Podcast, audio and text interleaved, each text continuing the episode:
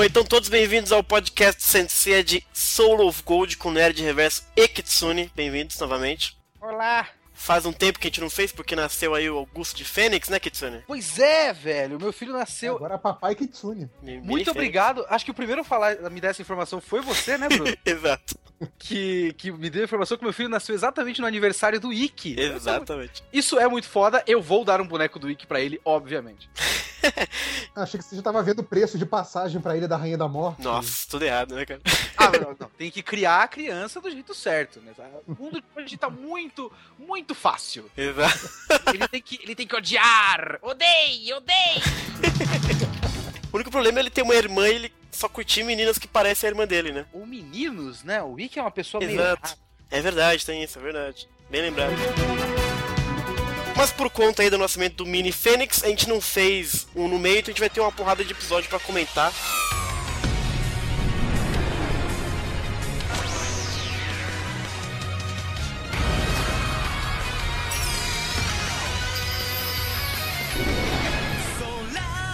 Quantas estamos com Soul of Gold 2? O que, que vocês acham? Já estamos. A, gente- a última vez que a gente falou, a gente tinha visto 7, acho. Então, se forem 5 episódios, Ah, cara, eu- acho que mudou bastante. Mudou bastante? Eu acho que mudou bastante a concepção que eu tinha de pra onde que a série tava indo. hum. Óbvio, né? Tem aquelas coisas que não, tá- não tem como fugir, Uhum. que é tipo, ok, vamos enfrentar um grande vilãozão do mal, isso todo mundo sabia, mas assim, quem é o quê, o papel de cada um, como é que os cavaleiros todos iam desempenhar um papel próximo desse final tal, não sei o quê. Achei que mudou um pouco do que, do que eu tava esperando, assim. Até porque aquilo que poderia ser a grande. o, o grande caminhar deles, né? O que seria o equivalente ali das 12 casas, né? Da, da série clássica, acabou sendo um negócio muito tosco, né? Que a gente até chegou a comentar, a gente estava na metade, mais ou menos, né? Uhum, uhum. Acabou que, se não tivesse aquela coisa do- dos pilares e não sei o quê, não fazia diferença, na verdade, né? Não era importante. Então, a- acabou que me pareceu que foi uma coisa só pra ganhar tempo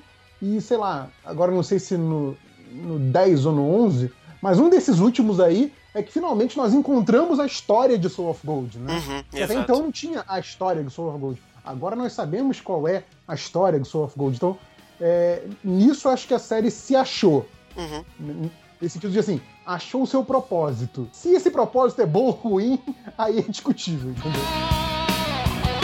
E pra tu, Kitsune? Cinco episódios depois, faltando o último. O Nerd Reverso falou um bagulho aí, que eu concordo, que a gente finalmente achou a história do Soul of Gold. E quando ela apareceu, quando rolou todas as, as revelações, quando revelou-se quem é o Andreas, que ele é Uhum. a.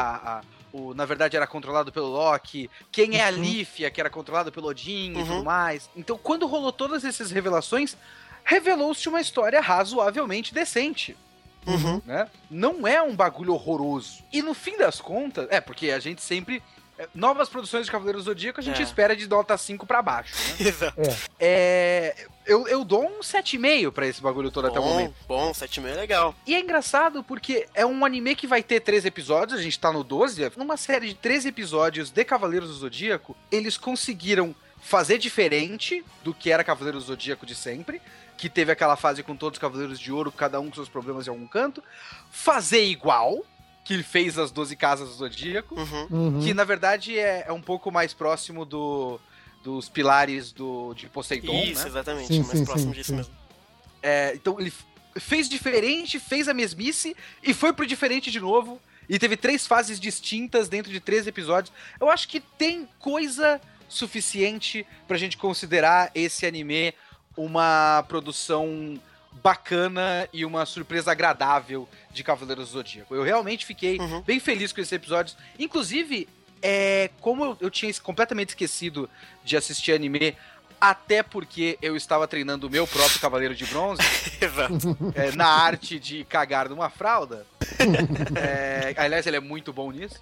Eu assisti esses episódios, se eu não me engano, foi eu, eu vi do 9 ao 12 de uma vez, vi quatro episódios de uma vez, né? Uhum. E a série fica boa em maratona. Uhum. Ela não, ela não fica cansativa, sabe? É, é bacana quando você tem é, mais conteúdo pra ver de uma vez do que você pegar uma. a- a- aquelas semanas onde a gente tava. Aquelas duas semanas pra gente ver os caras batendo em, em Cavaleiro Deus, né? Cavaleiro Sim, Deus, Guerreiro Deus. Deus. Guerreiro Deus. Batendo em Guerreiro Deus aleatório e resolvendo de maneira troncha os seus problemas psicológicos. Uhum. Esse trecho do meio é horroroso, inclusive. É o pior trecho de todo o negócio. Eu acho uma merda total. Mas o antes disso e depois disso eu acho bem bacana. A parte da subida do- das câmaras, você tá dizendo, né? É, a das É. câmaras. Uhum. Jotunheim, Sim, sim. Alfheim, Vanaheim, essa aí foda. É bem ruim. Todos esses trechos têm alguma solução muito rápida de algum problema do passado que eles têm. Uhum. E aí, próximo. E é uma merda. Depois fica bom, depois fica bom. O, o, o Kitsune pegou da minha declaração pra fazer a dele, então deixa eu pegar da dele pra fazer umas. Umas é, é a tréplica, né? Réplica! Então vai, É. vai, deputado. Não, por exemplo, duas coisas que o Kitsune falou que eu discordo um pouco. Um é que ele falou que, no contexto geral, porque conseguiu passar por várias coisas, é uma boa história. Eu diria que é uma boa trama. Mas Ah, o jeito boa. como a história é contada ainda é problemático pra caramba, até pra Cavaleiros do Zodíaco, eu acho. Eu Tem vou- uns vou- pontos vou ali. concordar com você. Uhum. É. O plot, quando são- você, quando você Fala, tira fala. O, o, o, o- a narrativa, né? Quando você tira os personagens. E você só a- é, analisa o plot, tipo, aconteceu tal coisa Sim, e tal sim, coisa e tal coisa, é legal. É, é, é verdade. Não, e, e como você falou, eu concordo inteiramente. Conseguiu ser algo que tem cara de Cavaleiro do Zodíaco e ser diferente ao mesmo tempo. Isso é muito difícil, né? Quer dizer, sei lá, imagina você fazer um, um fanfic, por exemplo, né? Porque isso é quase um fanfic, e que- É. é, mantenha, mantenha a identidade e não soe repetitivo, sabe? É difícil, eles conseguiram fazer isso. É, nisso tem que dar o braço a torcer pra eles. Acho que foi uma- uma- um, um bom filler nesse sentido. Uhum. É, mas eu acho que o plot é bom, a narrativa nem tanto. né? E a segunda coisa que eu ia falar, ah, sim, você falou que no geral até é bom. E eu vou falar que no geral é bom para Cavaleiros do Zodíaco. Sim. Não é. bom como, não é bom como, digamos assim, obra narrativa audiovisual ponto. É bom no que a gente espera de Cavaleiros do Zodíaco. Aquela coisa de ômega, né? Eu falo que eu gosto de ômega, mas eu gosto de ômega dentro do contexto de Uhum. Cavaleiros do Zodíaco. Mas é curioso isso, sabe por quê? Porque, por exemplo, o Soul of Gold, a barra mesmo dele, ela é muito mais atrelada ao, a Sensei, a Cavaleiros do Clássico, etc. Porque você depende Uhum. muito da série pra curtir de uma forma geral, né?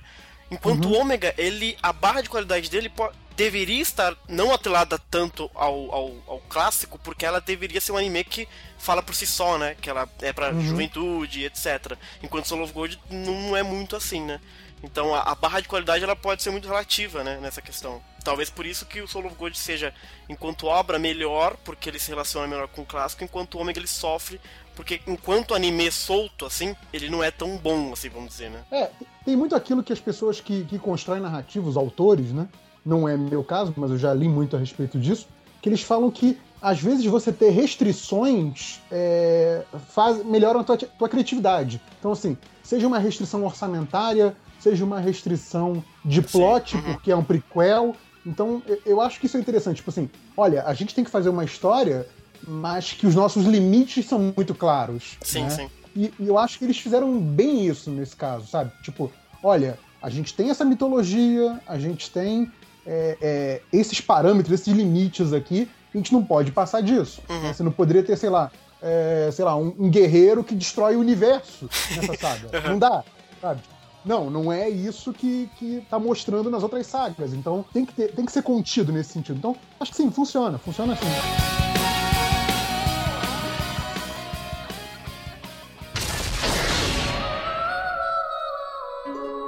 A gente parou, como o Kitsune lembrou, a gente parou meio que na, na meiuca, né, da subida das, das câmaras. É, a gente teve a luta do Shaq do Balder, que é esse personagem re- referente à águia de Odin, etc, no episódio 8.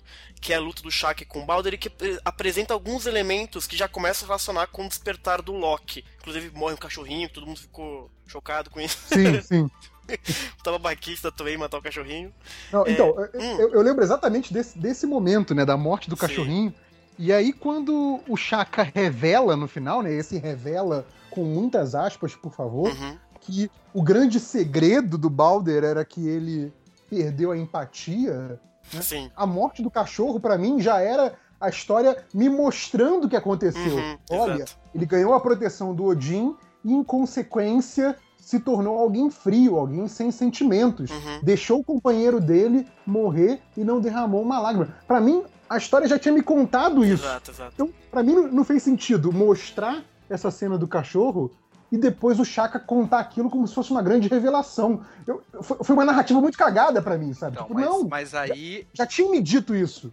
Aí entra o que o meu amigo Pedro sempre fala, que Cavaleiros do Zodíaco é uma batalha de retórica. Então você não vai vencer o, o- Eu gosto muito quando ele fala isso, eu acho que é realmente uma coisa correta pra Cavaleiros. Não é uma batalha de grandes poderes contra os caras, é uma batalha de quem fala a frase com maior impacto. Então, verdade, a é verdade. vitória de fato do Saga não é, não é o cara ser vencido, é quando o Saga diz que ele perdeu a empatia. Aí sim, Uhum. o Saga venceu, sabe? Não, o Chaka. Chaka. O Shaka.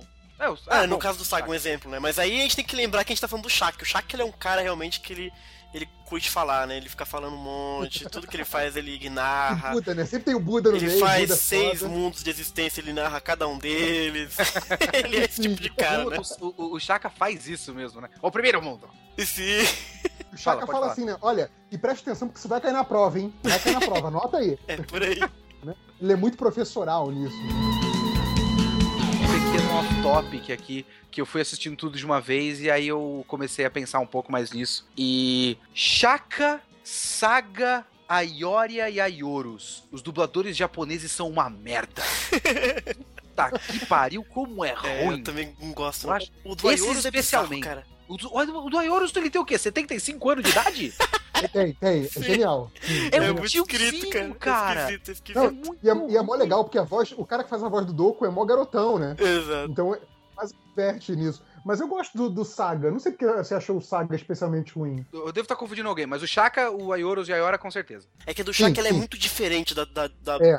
É, eu acho cara. que é o- Shaka não bizarro. chega a ser ruim, mas é que a voz brasileira é tão mais legal. Sim. Não, a voz do Shaka Então- em japonês é meio fina, esquisita. É, então, eu acho, eu acho que o Chaka, é, aí é completamente chute meu, sem embasamento nenhum, sem conhecimento de cultura, tá? Falando aqui todos os disclaimers já. Tudo bem. Mas a impressão que eu tenho é que o Chaka é algum tipo maluco religioso afetado. O Shaka ou, ou, ou o dublador você tá falando?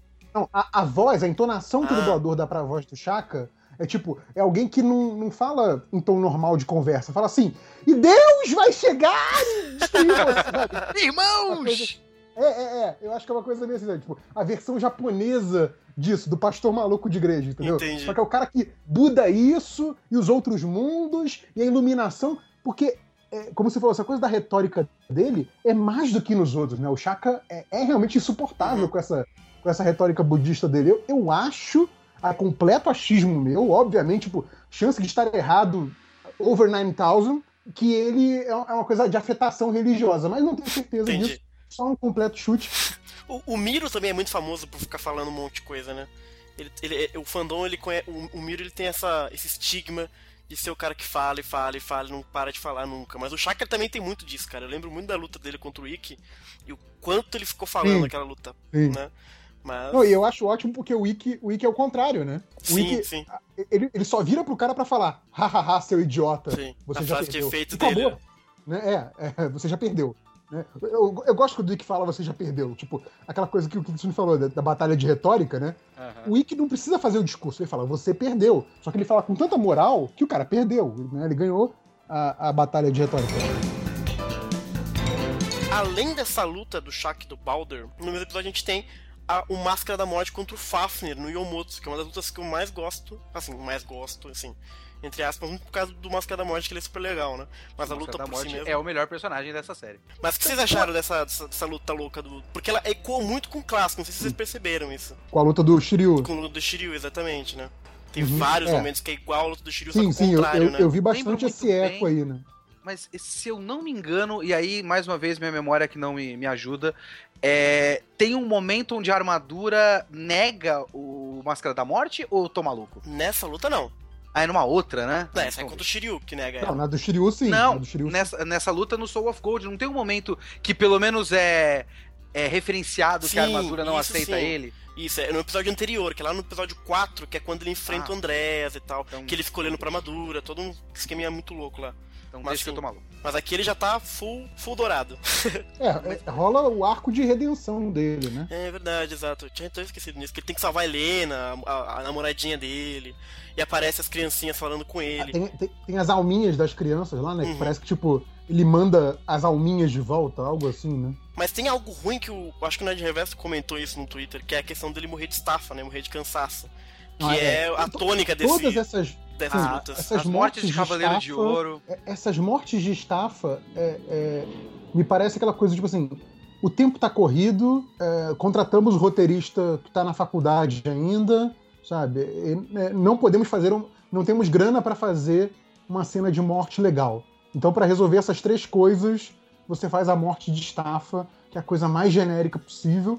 Apesar de que, no décimo segundo, criaram uma desculpinha ali que compensa um pouquinho. Sim, encaixa. compensa. Assim, encaixa, mas não, não, não redime a, a morte por estafa. Eu acho que a, a morte por estafa, junto com aquelas cenas que eu fiz captura de tela, o Kitsune fez captura de tela, a gente botou lá no Twitter, que tipo, o traço tá um traço, sei lá, de pré-escola, Uhum. tirando essa, tirando essa coisa do traço, a morte por estafa, em termos de, de plot, de acontecimento, Sim, sim. eu acho que é sem dúvida o ponto baixo da série inteira. assim. E ela é usada muitas que- vezes, né, ah, cara? É muitas vezes, e assim, é, nesse ponto que a gente tá, né, que eu digo no décimo primeiro, décimo segundo, já no, no- na reta final né, do- da Uhum. aventura, é, a incongruência com os acontecimentos de Hades não tá tanto na tua cabeça, não tá Uhum. incomodando tanto. É, porque assim, você acha que pode ter uma explicação, você tá esperando pra ver ainda, mas isso não é mais importante Uhum. agora. Então,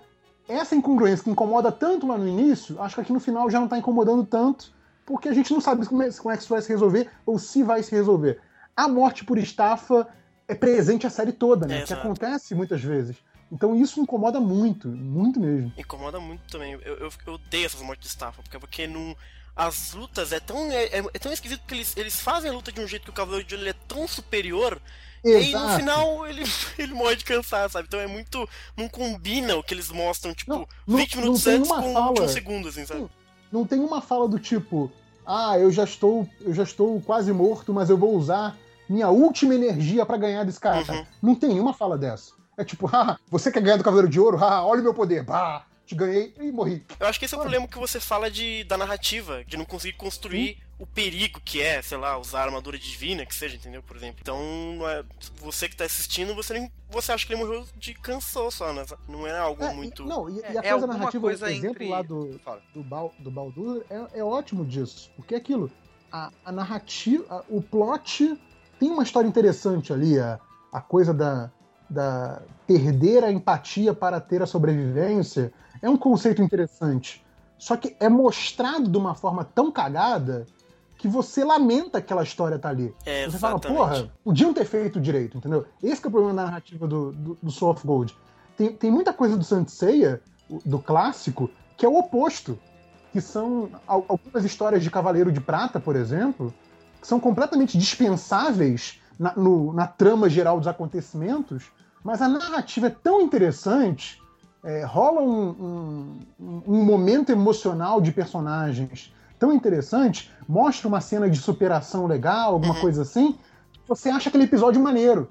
Ainda que você saiba que se pulasse aquele e passasse pro de amanhã, não ia fazer diferença nenhuma. Aqui não, aqui é o contrário. A, a trama tá andando, mas os episódios são uma merda, sabe? Tipo, não te move, não te emociona, sabe? É, esse episódio o próximo, é, a gente, quando a gente comenta muito episódio por episódio, a gente. Todo mundo entendeu mais ou menos que assim. Realmente tem coisa. As ideias são muito boas. E de repente, se tivesse mais tempo, que é muito corrido, cara, esses dois episódios. Esse do Shaka e o próximo do Saga. Tem duas histórias. A história do Baldur eu acho muito bacana e a história do Sigmund também eu acho muito bacana. Mas é tão corrido no episódio. Inclusive, se você presta atenção, em, a gente faz isso, nas trilhas sonoras, etc. É tão mal feito as escaladas dramáticas, etc. Que é tipo. é- parece que é um clipe, na verdade, de algo maior que a gente vai ver depois, tá? Só que a gente nunca vai ver nada, porque foda-se, acabou ali mesmo. E, e é bem isso, porque essa história do Baldur, de perder empatia, de todo o personagem e tal. A ideia é muito legal e a gente fica com isso na cabeça, mas o que foi mostrado no episódio é tipo 10 minutos mais corridos da história pra resolver tudo rapidamente, né? Porque tem Ma- Máscara da Morte pra fazer também. É porque esse Uhum. trecho todo que mostra todos esses passados desses cavaleiros, todos os episódios são intercalados com vários cavaleiros em vários lugares, né? Exato. Então, o episódio do Saga tem o Saga, tem o Doku. Tem o Freud. E, e tem o Frod, e tem, tem todo mundo no mesmo episódio. Tem o Utgardar. Utgardar, exato. Todo mundo está em todo lugar, tendo todos os momentos importantes ao mesmo tempo. Você não vai, não vai se identificar com ninguém, sabe? Você Sim. falou, por exemplo, que a história do Sigmund é interessante.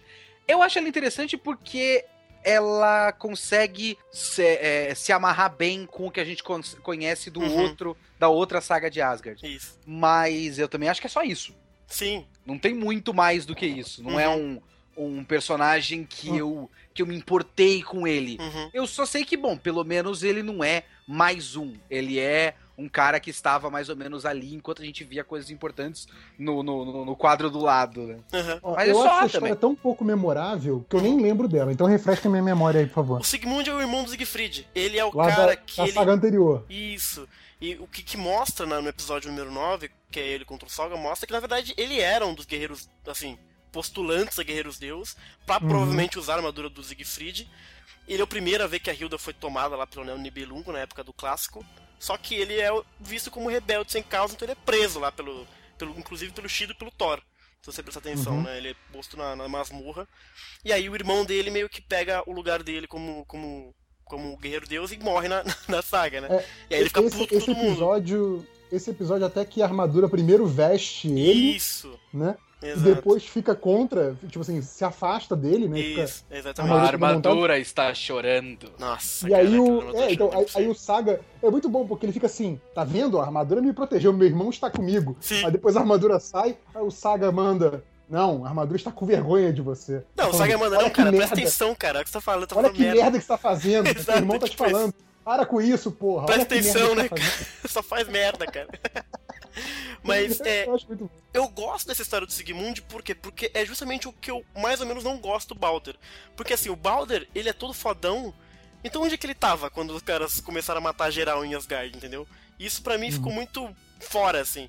E a do Sigmund não, o Sigmund mostrou que ah, foi preso pelo menos, tava lá, etc. Agora o Balder, foda-se, ele ficou matando gente na arena dele e o Seiya matando todo mundo lá em Asgard e eles nem tchum, né? É, uma, uma coisa que eu não gosto do, uhum. do Sigmund é que depois dessa luta aí, né, ele teve a armadura destruída e tal, uhum. e aí ele ficou meio sem rumo na trama, né? Deixaram ele lá meio que protegendo as mulheres, né? É. Aí exato. é engraçado falar o, o, o, o, cavaleiro espadaúdo lá no meio das mulheres, né? Espadaúdo. Que ele tem um espadão, né? Muito feia aquela espada, cara, meu Deus. É, tem um então, cara é, no então, Bleach que tem uma espada igualzinha que também é uma bosta. Essa mania de, de japonês, de desenho asiático, de armas enormes, assim, maior do que o personagem, é, é, é um troço que não, não, me entra muito na cabeça, mas enfim, a galera gosta, né? Eu não gosto, não. E Insensei fica tão esquisito, só que é, é, é, coisa de produção isso. Eles queriam fazer os guerreiros deuses todos, cada um com a sua arminha de espada. Então eles tiveram que dar uma pirada nas espadas pra não ficar tudo igual. E aí, né, divide gostos. É, não, não é como se não tivesse modelos de espada no mundo real uhum. que você não pudesse usar, né? O suficiente. Né, Pelo menos sete, né? Pô. Exato. Essa mesa do Sigmund ela é muito esquisita, cara. Ela tem vários Sim. níveis, inclusive. Ela, ela dobra, ela é toda louca. Mas eu acho que a pior de todas é aquela verde do cara que luta com o Aldebaran. Verde? É, o, o Aldebaran não luta com um cara com armadura verde? Ah, é verdade. É que aquilo, é, aquilo... é, aquele, é, aquele é realmente esquisito, é verdade. É que nem não parece é? uma espada. Então, nem parece uma espada, é um pedação de ferro bizarro. Exato. Ah, sim, sim, sim. E a presença do Saga nesse episódio? Porque ele, ele pouco ofereceu no episódio, né? Porque todo mundo achou que esse ia ser o episódio do Saga, ia ser foda pra caralho, e ele só bateu um monte no Sigmund. Mas nada então, mais aconteceu. O... Pra mim, o lance do Saga, hum. em termos de é, estrutura de personagem uhum. e, digamos assim, papel na trama, né? Tipo, papel pro desenvolvimento da trama, ele é um pouco que nem o Ikki, né? Eu acho até que foi o Kitsune comentou sim, sim. que não gosta muito do, do Ikki por conta disso. É, que é aquela coisa, tipo, ele não é um personagem que tem um caminho a trilhar. Ele é um personagem que já chega pronto. Uhum. Tipo assim, no momento que o Saga é, se redimiu lá no final das 12 casas, aquela porra toda, tal, uhum. quê, né? E, e, morreu como cara bom de novo, e todas as aparições posteriores dele foram como o cara bom, uhum. justo, etc. Ele é um personagem resolvido. Sim, sim. Ele não tem, ele não tem um, um, um arco a percorrer mais. Então, assim, isso torna ele um personagem é, é, com poucas possibilidades, entende? Uhum. Que, eu acho que é o mesmo problema do Ikki. O Ikki funciona muito bem como o, o Lone Ranger que vem, ajuda os amigos, tem uma relação de amizade e desconfiança, mas que não sai dali. Ele é um personagem que, que não se move, nem para trás nem para frente, sabe? Uhum. É, eu acho que o Saga tem um pouco esse papel. Então, é, sei lá, para fazer alguma coisa é, nova com o Saga e, significativa com o Saga, uhum. teria que mud mudar o personagem, sabe? Não, seria mais esse personagem já resolvido. Ele é diferente, por exemplo, do, da Afrodite, do Máscara da Morte, que pouco se vê, né? E daí você pode trabalhar um monte com ele. O Saga uhum. realmente ele já é. Não tem muito o que até dá se você fizer só uma parada só pra ele, de repente explorando o passado, etc. Mas nessa conjuntura aqui, o que não, você espera dele é que ele chegue e bata nas pessoas mesmo, né? E não, não tem problema. O, o, arco dele gente... foi virar do mal e ser vencido pelos caras e pô, realmente, né? Não devia ter feito isso. E aí uhum. acabou, ele já, ele já sabe que ele não devia ter feito isso. é, é, basicamente isso. É. Assim, a gente se surpreendeu com Máscara da Morte, né? Com a virada dele, uhum. né, de personalidade, que foi o que a gente falou desde o primeiro programa. Mas ele é um personagem que ele não tinha um desenvolvimento tão claro. Né? Ele, tipo, ah, uhum, esse cara não, parece exato. que é mal, mas uhum. era um mal raso, né? Tipo, você é, não sabia se ele tinha porque... É. algumas. Como é que era o passado dele, não. o que, que, tornou ele mal. Mas ninguém tinha assim. também, né? Só o Saga tinha passado. Um... Não, então, mas eu tô falando, se, se, se houvesse essa mudança uhum. radical que houve com Máscara da Morte, com o Saga, uhum a galera ia cair de pau. Ah, sim, não, sim, sim, é outro personagem. Uhum. É outro... O Saga é, eu conheço, uhum. entendeu?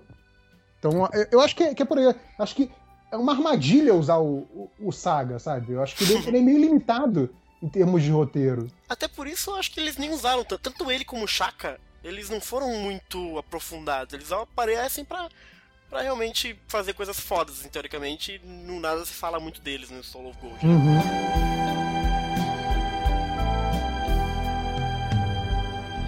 Pequeno off-topic aqui também, uhum. nesse sentido que o Nerd Reverso falou do Máscara da Morte. Eu queria que tivesse um pouquinho mais disso pro Afrodite, ia ser legal. Uhum. Ah, sim, o Afrodite teve, teve os seus momentos e tal, uhum. mas podia ter um pouquinho mais para eu gostar um pouquinho mais do Afrodite, Também que acho. não é um cavaleiro que eu desgosto. Eu acho ele uhum. legal até. É uma das melhores armaduras de ouro que tem para mim, inclusive. Uhum. Mas podia ter mais, mas só isso. Aproveitando que você falou do, do Afrodite, é, até perguntar para você que conhece mais a série. Hum. Essa coisa dele ser imune uhum. a veneno de planta. Isso é novo, né? Isso. Já foi falado Ele antes? é novo, né? Mas nunca foi falado. É, era dito no clássico. Assim, não era, nunca foi dito, mas os fãs sempre inferiram que ele fosse é, imune às rosas dele, porque as rosas dele o Seiya andou dois passos e caiu já morto naquele jardim de flores, então já se inferia que ele fosse uma pessoa que não era que era imune ao próprio veneno, que faz todo sentido do mundo, né? Há uma ah. obra paralela que é o Lost Canvas em que o personagem de peixes do passado ele tem essa essa parada de ser imune a venenos, etc. Então aí há um consciente coletivo sobre o Cavaleiro de Peixes ter essa, essa habilidade. Mas no clássico, no Afrodite, no caso, é, é novo mesmo. Mas, mas existe uma jurisprudência, então, né? Sim, tem toda uma. Dá pra você salvar. não é algo que inventaram do nada, não. Faz não, não sentido do com o personagem. É. Não, exato. Faz sentido com o personagem. É, não exatamente. Mas... É, exato. É, vamos dar o um desconto. Mas dá pra salvar.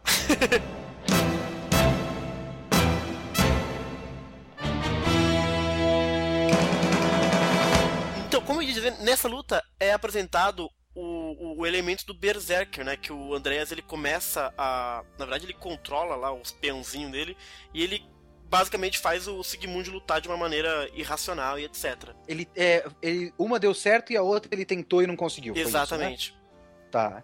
É bom, é aquela coisa. Quando você precisa fazer uhum. com que os inimigos não sejam tão maus assim, porque você vai precisar chegar num ponto onde só um cara é mal, e nem ele é, né? Porque o. Não, exato. no fim das contas, o Andrés também não é do mal, né? Uhum. Ele tá sendo dominado. Quando você precisa fazer com que todo mundo seja do bem, você precisa criar uma desculpa para eles se baterem. Uhum. Então, ah, ele tá sendo controlado. E é isso aí, a gente aceita. É, para mim é qualquer coisa, é só mais Esse trecho todo para mim tava muito qualquer coisa. Sim. Então, ah, Berserk, é, é, isso aí. Existe isso na mitologia nórdica, uhum. a gente só aceita. Exato, né? As lutas dessa parte foram muito qualquer coisa também, né? É, eu como achei, eu disse, eu esse é o trecho só... mesmice de Cavaleiros. Uhum. O cara anuncia o golpe, dá o golpe, ele fala: Ah, o seu golpe é muito forte, mas o meu é mais forte. Aí ele anuncia o golpe e dá o golpe. O quê? Você venceu a velocidade da luz mais forte que a sua. E é isso. Todo esse trecho foi meio qualquer coisa. Eu, eu achei só, só irônico dessa coisa do, do Berserk, né? Uhum. que agora o leão tá do outro lado, né? Então faz o eco com a luta do leão contra o Seiya Ah, das duas sim, casas. né? verdade, verdade. Mas, tipo, é um pequeno detalhe que eu achei interessante de uma luta que Uhum. concordo inteiramente com o Kitsune. Foi, tipo, sonolenta, eu diria. Falando em Ayori, inclusive, enquanto tá rolando esse Paranauê do Saga, ele e o Freud estão na luta eterna dele, que começou essa, essa foi a primeira luta que começou. e foi meio que a última a se acabar, cara. É muito bizarro. E foi a que menos mostraram, porque era a mais desinteressante de todas. Mas aí, eles estão lutando naquela luta, nessa coisa de disputa de poderzinho, de luzinha muito louca, né? É, E aí o Freud, ele conta lá o passado dele. É engraçado essa parte porque parece que a Lífia recebeu tipo uma oferta de Valhalla pra trabalhar lá? Tipo, recebeu um estágio pra fazer em Valhalla. E ele decidiu seguir o, o caminho dele de ser guerreiro deus pra proteger Asgard e ela também. né? Então você percebe que tem uma conexão um pouco maior. Uhum. E já ia meio que se Rola um amor. e, e aí a Leaf aparece nessa luta pra meio que. Ela, ela percebe que foi ela que re- ressuscitou todo mundo, né? Porque ela tem aqueles flashbacks muito louco. E ela Sim. chega lá justamente pra falar pro Ayora: Olha, Ayora, puta, fui eu que fiz merda, cara. Eu que ressuscitei todo mundo. E aí o Andreas entra no, no intercom lá da- da- das câmaras pra falar. Isso, isso eu acho a parada legal, que ele fala basicamente que a Lífia ressuscitou a galera e ela quebrou um, um tabu de Asgard e por isso ela precisa morrer, né? Essa artimanha Aliás, que ele fez. E isso é um detalhe que eu acho muito interessante, Hum. assim. tipo, não, não é que as pessoas não conseguem voltar da morte. Uhum. É que pega mal, é feio. Pega- é não- proibido, Não é bem visto pela sociedade. Né? É mal visto, exato. É, Muita gente já pode ir fez. Na livraria, comprar um, um Necronomicon lá e restar os mortos. Isso. Se ninguém vê. Se ninguém vê, tá beleza, sabe? Mas o seu É- é vizinho, se esquisito, souber, vai ficar tipo, mal cara, falado na vizinhança. Não não é um tabu, cara. É impossível. Mas pros Asgardianos é um tabu, cara. Você não pode fazer Tabu. isso. pô. Pois é, então. Ficar levantando os caras. O negócio, é- negócio é diferente. Morreu, exemplo. morreu, pô. E ela fica meio bolada, Ela né? Ela, puta, né? realmente, pô, fiz merda, não sei o que lá. E é engraçado que nem passa pela cabeça dela que foi alguém que controlou. Ela realmente, ela Então, lembra como se fosse mais ela, uma né? Vez, Hum. Mais uma vez, é narrativa ruim pro plot andar. É tipo, cara, se ela falasse assim. Ah, eu não tenho memórias daquele, daquele período, mas Mas não parece lembro, né, que, cara? eu, Exato. eu fiz alguma coisa, é, sei lá. E se tivesse ocorrido alguma coisa, tipo, sei lá, é, mataram minha família, eu sei que eu tava com muita raiva naquele momento, sabe? De repente eu posso ter feito uma loucura. Mas não, tipo, ela sabe que ela é uma boa pessoa, ela sabe que ela jamais faria aquilo, e ela não acha que foi controlada em nenhum momento. Então, tipo, Uhum. não é o que você faria Uhum. contra, contra a sua vontade é, e, e, tipo assim, esqueceria, sabe? Uhum. É, o Não nome disso é encaixa. álcool, né? É, não encaixa, assim, sabe? Pois é, é tipo, a ah, gente, enchi a cara e respeitei os mortos. Desculpa aí. Puta que pariu que eu não acordei e tinha os cavaleiros de ouro na minha casa. Eu nem sei o que aconteceu. Exato. Doze marmanjos. Doze Doze marmanjos, cara. Tava na Grécia com 12 homens na minha casa. É, é que assim, independente dela não ter essa crise de, de o que quer que seja, de, uma, de um modo ou de outro, ela, ela sabe o que ela fez, independente de quem controlou ela ou não. Sim. Foi as mãos dela que fez aquilo, né? Então, ainda faz sentido a culpa cair nela, né? Mesmo que ela tenha sido controlada, foram. Foi uma obra dela, de uma certa forma, né? Homicídio Não, culposo. Isso. eu, pra mim faz todo sentido. né? Pra Uhum. mim faz todo sentido o Andréas culpar ela. E, e, o, e o Freud, por ser o cara, né, o, o, o lawful neutral, né? O cara by the book, Exato. Né?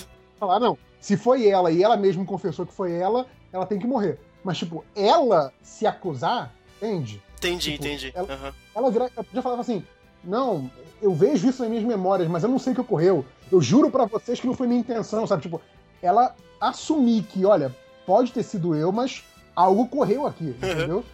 Tem boi na linha. Não, né? gente, olha, gente, olha só, desculpa aqui, me mata, eu fiz mesmo, tá bom? Não sei como, mas eu. Porra, não faz sentido, entendeu? Quem se posicionaria desse jeito? Porque é isso que acontece, né? Porque o Freud dá uma balanceada, não consegue. Só que ela faz que vai se matar, né? Não, tem que, tem que resolver isso aqui. Porque a desculpa que eles dão é: se ela não morrer, a Asgard inteira vai pro cacete. Porque é um tabu, desrespeitou os deuses, etc. Se ela não morrer, a Asgard vai penar até, até a morte, né? Então aí, por causa disso, ela decide tomar sua própria vida usando aquela espada bizarra do, do, do, do Frodin, né? Parece um alfinete gigante, né? Exato, ela é esquisitona, Não- cara. Não é legal Não, e- aqui. E ela desencaixa, né? Ela vai e volta. sim, né? sim, ela é toda cheia das histórias. É ela muito anda estranho. na batalha. Sim. E o Ayora não deixa, né? Não, cara, presta atenção, não foi você, tá todo mundo sabendo que não foi você, não vai se matar porra nenhuma, né, cara? O Ayora sendo um pouquinho sensato. Eu nem tava aqui, eu tô ligado que não é assim. Exatamente, tô vendo que tá tudo errado. Na verdade, o, o Ayora é, o- é o cara que fala o óbvio, né, cara? Uhum. Tipo, cara, olha só. Presta atenção. Uhum. É isso, cara. Mas o que eu acho legal de, de- disso é essa questão do André ser um, um cuzão mentiroso pra caralho, cara. Porque ele mente muito, Uhum. velho. Ele mentiu aquela historinha pra todos os guerreiros deuses, falando que Hades estava junto com Atena lá no começo do Soul of Gold. Sim, que os dois estavam juntos pra ferrar o mundo. Agora, ele controlou a Lífia, já sabendo que no futuro ia usar isso contra ela, sabe? Então é muito ardiloso. Isso, acho isso legal porque ele é o Loki, de certa forma. Ele né? é o, o Loki. Então isso o é bacana. Falso Deus! Eu tenho quase certeza que era pra ser Deus da farsa, né? Não era, não, gente? Na verdade, maluco? teoricamente, no japonês, é Deus malig, maligno, a tradução correta. Ah, Alegre. É que convencionou-se traduzir falso, não, ninguém sabe de onde saiu isso. Ah, eu, eu- não, não entendi qual é que é do bagulho, Uhum. não. Porque ele é tipo o Deus da trapaça, né? É Sim, Deus sim. da mentira, Deus da Mas ele é um sim. Deus, ele não é um falso Deus, ele é um Deus. então, é É, então, porque se, se você for pegar lá o, o da mitologia mesmo, o Loki só é adotado como um dos deuses de Asgard. Uhum. né? Então, assim, Deus, Deus nesse sentido, especificamente deuses de Asgard, porque na verdade ele é de outra das terras, né? Eu acho que ele nem é Que Deus, acho que ele é um gigante, na verdade. É, exatamente, ele é, ele é filho de um dos gigantes. Isso, ele é um gigante Odin- que o Odin adota.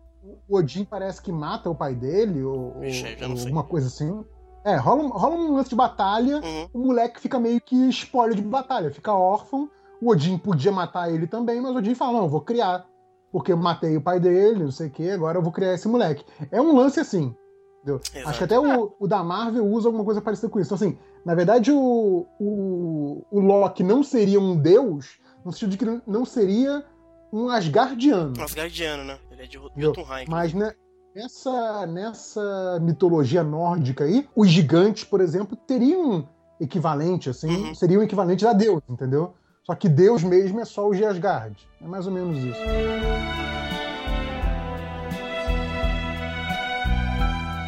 Meio que, tem, meio que se resolve mais ou menos isso, só que o Andrés tenta fazer o Berserk do Frodi, né? E ele é inteligente, ele vai lá e quebra a própria Safira e não Uhum. vira um Berserk, né?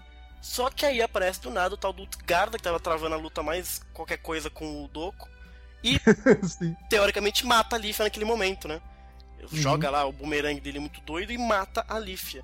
E aí o episódio termina com o Frodi e o Utgarda que vão se pegar no próximo episódio, né? Que é uma luta qualquer coisa também. E no final das contas o Frodi abre um rombo. no- Tá, mas é um buraco, mas é um buraco de respeito Não, é. que o cara abriu ali. É, ali é bizarro.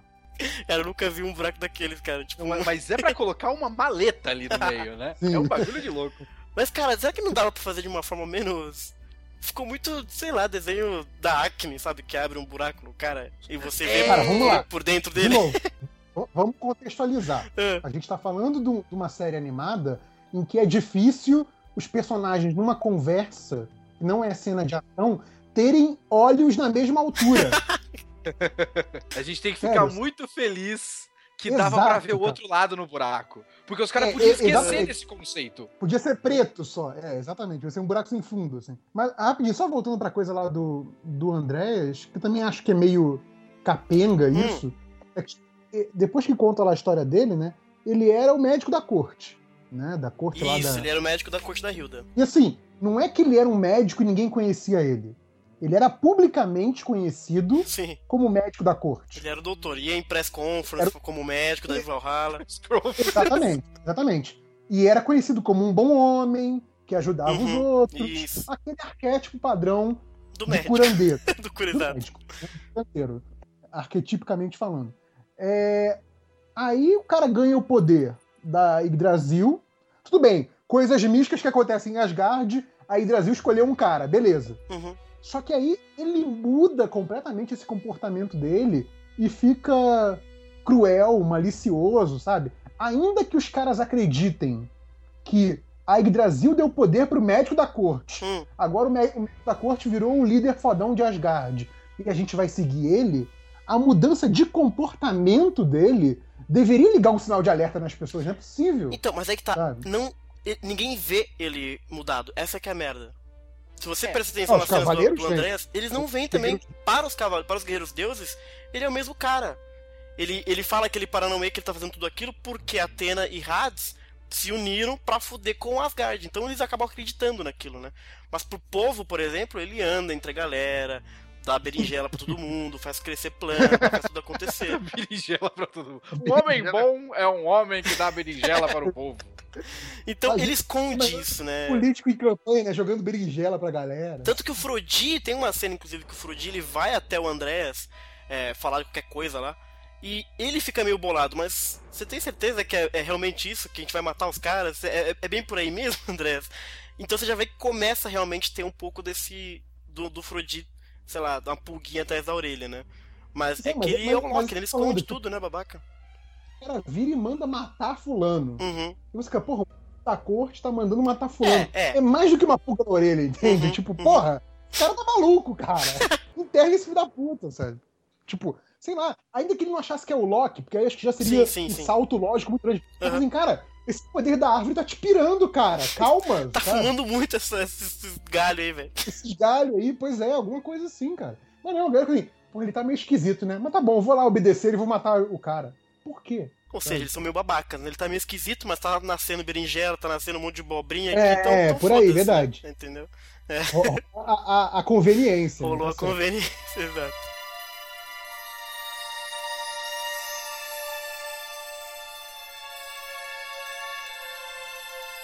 E aí, nessa luta do Frodi com, com que rola esse rombo no Utgarda, né? é, a gente fica sabendo que na verdade ele tá morto, né? Porque mostra a marcazinha do Einherjar dele e tal, etc. Mas aparentemente ela é diferente da dos outros. Rola esse papo muito louco aí. Que até agora, na verdade, a gente não sabe muito bem qual é a, a história completa do Utgarda, né? A gente sabe, e pode falar já que ele, na verdade, ele se matou pra esconder a armadura de Odin, né? O Hobbit de Odin. Que, aliás, eu acho que foi o único momento Hum, que, assim, a série realmente me surpreendeu no ponto que eu falei assim, porra, boa surpresa, sabe? Tipo, Uhum. assim, caraca, o, o maluco que se matou e escondeu que se matou pra nego não desconfiar que ele era um morto-vivo uhum, e que, portanto, poderia ter um objeto escondido dentro dele. uhum. Ele, É um ele fez plano. um. Ele fez um plano tão, tão idiota, mas tão maluco, tão Uhum. improvável, que me enganou. Eu falei assim, porra, ok. As regras permitem. Então As ele regras- fez. É. Não, e, e- e- e não foi do nada, né? Não foi a primeira vez que se mencionou essa coisa do soldado morto-vivo, né? Uhum, Os soldados lá do, do, do, do Andréas uhum. já tinha mencionado que eles eram. Então, assim, a própria série já te deu A esse- regra, né? Exato. a regra. Então, Uhum. beleza. O que eu debati muito é assim, será que não é muito extremo o plano do cara ser se matar pra esconder a parada? Tipo, é, é uma linha de raciocínio muito louco. Mas ele está vivo, aí você percebe que Loki apareceu. Aí, vou me matar. É, tipo, é muito. a- o pulo é muito alto pra mim, entendeu? Mas. É, eh, de- deixa eu fazer, deixa eu fazer Hum. o advogado do diabo, Então então. vai. Eu, eu, como bom paranoico, Ah, ok. E- Eu entendo que no momento que você desconfia que o deus da trapaça tá envolvido, você fala, cara, não posso confiar em mais ninguém. Uhum, Em quem eu posso confiar? Em mim, entendi. entendeu? Eu acho que é isso, assim, tipo assim, enquanto ele não soubesse quem tá de que lado, Uhum, eu vou proteger as guardas, saquei. entendeu? Uhum. Porque eu sou o único que eu confio. Eu, eu achei, por assim, eu achei Interessante. o, o posicionamento moral desse personagem muito foda, Uhum. entendeu? Eu achei acho bem foi só pra interessante ele isso. poder falar que o, o Loki só ia conseguir conquistar Asga- Asgard por cima do cadáver dele. Todo um plano pra usar essa frase de efeito. Eu acho que foi isso. Não, Fala- mas eu- Falando em frase Uhum. de efeito, Hum. ele manda contra o Freud, né? Que o Freud fala, não, porque eu vou proteger Asgard. Ele fala, não, eu sou o verdadeiro protetor de Asgard. E aí é quando ele mostra o buraco, né? Eu achei isso legal. Tipo, assim, tipo, Aí, ele, ele ele se matou esperando a chance de mandar essa frase e mostrar a armadura de Odin dentro dele, sabe? Aquela frase Foi só- ganha muito mais contexto quando você sabe que tá escondendo aquele buraco, né? Exato. Porque Foi no só- episódio foi é um só puto buraco, aí você fica falando, mas gente, o que, que tá acontecendo nesse Tem um brilhozinho, né? É, naquele- tem um brilhozinho, mas você fica muito. Esse cara tá louco, Sim. velho. Mas eu não, não contesto o, o absurdo dessa decisão, justamente por ser Cavaleiros do Zodíaco Entendi. e não é uma série razoável. Aham. Ninguém é razoável em Cavaleiros do Zodíaco. Sabe? Então eu, eu realmente não é o tipo de coisa que me incomoda Uhum. em Cavaleiros quando alguém toma esse tipo de decisão. Incomoda em qualquer outra coisa, menos em Cavaleiros. Isso aqui. É, o cara, o cara passou, o Chaka passa a vida toda de olho fechado porque ele é forte demais pra abrir os olhos. Então não, tá tudo bem. É justo.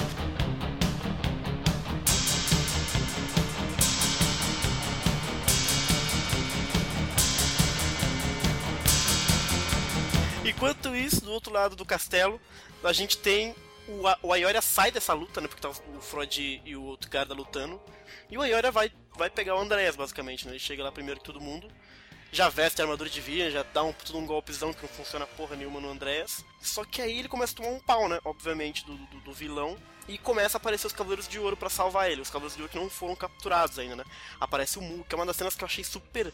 Os assim, caras que não se fã. cansaram Os ainda. caras que né? não se cansaram, né? Aí, tudo bem que o Mu nem lutou, né? O Mu é uma, uma vergonha. Tem aquela luta com, com o cara, eu não vou lembrar o nome de ninguém, foda-se, mas é o cara que tem a. Fafnir, o cara da armadura roxa? Isso. É esse, né? Uhum. Que o cara aparece e ele só dá um golpe, foda-se! E aí o cara cai no chão. Ah, é verdade. Isso é muito bom. Foda-se de Ares! Ah!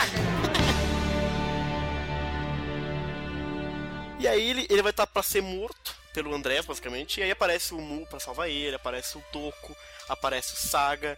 E o Doku, inclusive, faz um cafunézinho no, no, no, no Ayoria nessa cena. É muito, muito engraçado isso. É, eu acho que é válido, já que o Doku tem 250 anos. né? Exato, né? Exatamente. Então, o, o- o lance todo do, do Doku Hum. é que assim, o Doku, imagina que você é o, é o cara mais velho da, sei lá, do teu trabalho, Hum. ou da turma de amigos, ou da tua sala da faculdade, tipo, você é o, o tiozão da galera. Uhum.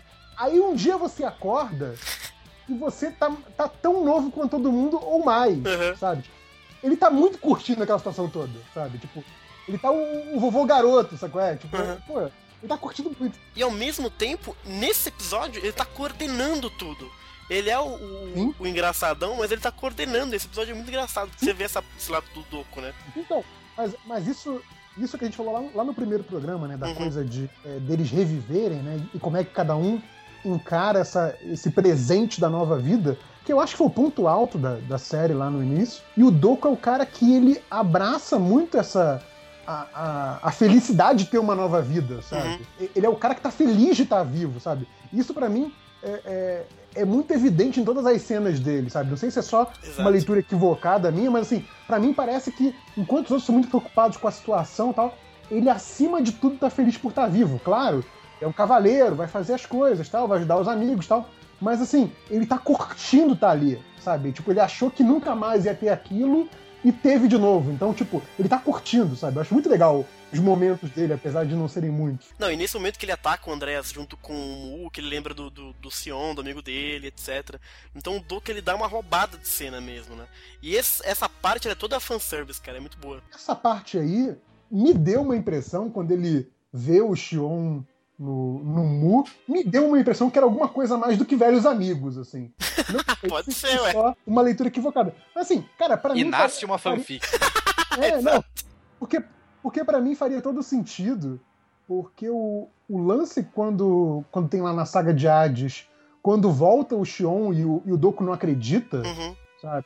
E aí na hora que o Doku rejuvenesce, o Xion fica muito bolado, sim, sim. Me parece uma coisa mais do que de companheiro de batalha, sabe? Tipo, é, é tipo assim, duas pessoas que teve alguma coisa muito importante entre eles, Uhum, não necessariamente afetiva, não necessariamente romântica, uhum. e que achavam que nunca mais iam se ver, sabe? E aí estão se vendo exatamente como, sei lá quantos mil anos atrás, né? sei lá, 200 anos atrás. Entende? Tipo assim, eles não achavam que aquele reencontro com aquelas caras que eles tinham naquela época ia acontecer. Então, nessa ceninha do, do Doku, eu falei assim, olha, pode ter algo mais ali, sabe? Tipo, É, eles são, Sabe. sabidamente pela série, ele, o, o Sion e o Doku, eles foram os únicos sobreviventes da última Guerra Santa, entendeu?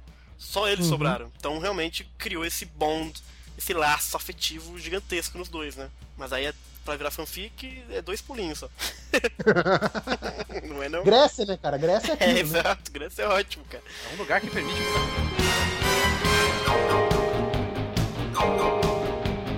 Nesse ponto, o que acontece? O Andreas também tem aquele problema que ele vai atacar e ele sente a pontada no zóio, né? Que tá a flecha lá, espírita, encravada no olho dele, né? Ro- Rolou uma, uma cirurgia espiritual, né? Rolou, é muito bom essa cena, cara. Que o Loki.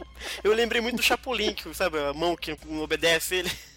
Sim, sim. O Loki pega uma mão só e arranca lá essa cirurgia espiritual muito louca pra tirar a flecha do, do Aiolos, né? E essa parte é muito bacana porque quando ele faz isso, a cor do cabelo de- dele já muda, então ele já tá meio que começando a ficar tomado pelo Loki de fato, né? E aí Uhum. ele, ele dá uma porrada em todo mundo, geral, dá uma- ele dá uma bica no Saga, cara. É muito engraçado isso. Ele dá um chute como se fosse futebol, assim, ó. Fio de gol no Saga. É muito bizarro.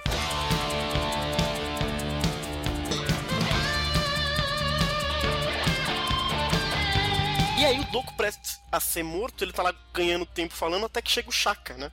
É, é engraçado essa cena, inclusive, porque o Doku chama o Shaka de idiota. Onde já se viu alguém chamar o Shaka de idiota? Só sendo o Doku mesmo, né, cara? Exato. Tem que ter moral, né, pra chamar o cara de filho da puta. E aí que rola a exclamação de Atena divina. O que que vocês acharam dessa... Eu.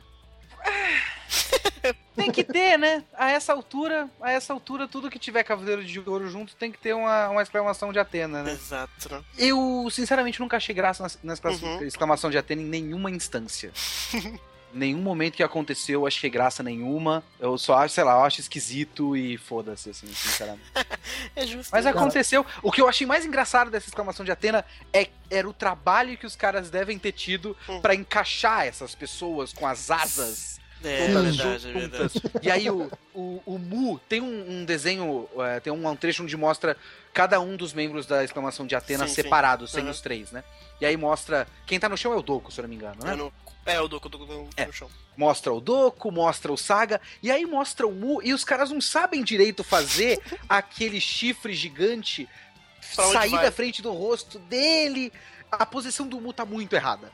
O, o Mu só não sabe o que fazer com tanta, tanta peça de armadura de churato que, ele, que deram pra ele. É.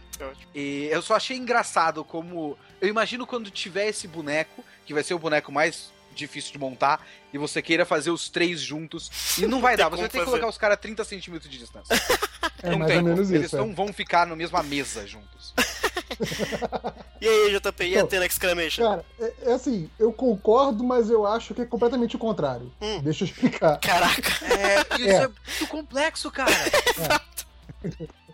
É, e- eu, eu acho que, que banalizou o, o golpe. Até porque, Uhum. nesse caso específico, se minha memória não, não me engana, o Athena Exclamation não serviu pra porra nenhuma. Teo- é, Né? não. Não. Teoricamente não- não- sim, der- derrotou o corpo físico do Andréas. Essa é a desculpa. Ou seja, porra nenhuma, né?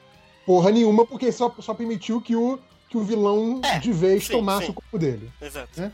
Foi basicamente isso. Uhum. Tipo assim, não, não, não. A gente vai dar um golpe tão foda, tão foda, que a gente vai expulsar o Loki de você, vai exorcizar o Loki Uhum. e você vai ficar de boa, curadinho. Aí Eu- seria fodão o golpe, sabe? Uhum. Tipo, porra, matar um cara humano, Uhum. que não é nem cavaleiro, e, E se você pensar só o corpo livre. humano dele, não precisava de tanto, né? Exato, que merda de golpe é esse, né? Mas enfim, eu achei que foi analisado pra caralho. Uhum. Porém, Hum, eu adoro a execução do Athena Scaramation. Uhum. tipo, a, a coisa de, tipo.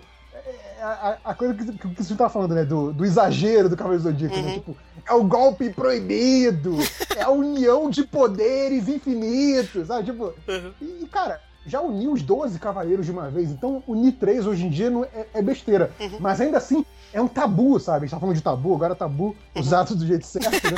É, um- é- é um tabu pros cavaleiros Pega mal, pega mal. pega mal, sabe? Tipo, vai ser banido, não sei o quê. Tipo, nem tem mais santuário, tudo destruído. Mas, não, vou ser banido do santuário, sabe? Tipo, porra, pra quê? Então, assim, a, a- a coisa do golpe, eu acho, eu acho a execução do golpe muito bacana, Uhum. mas eu não sei se foi o Kitsune, se foi a pessoa que comentou isso no, no Twitter.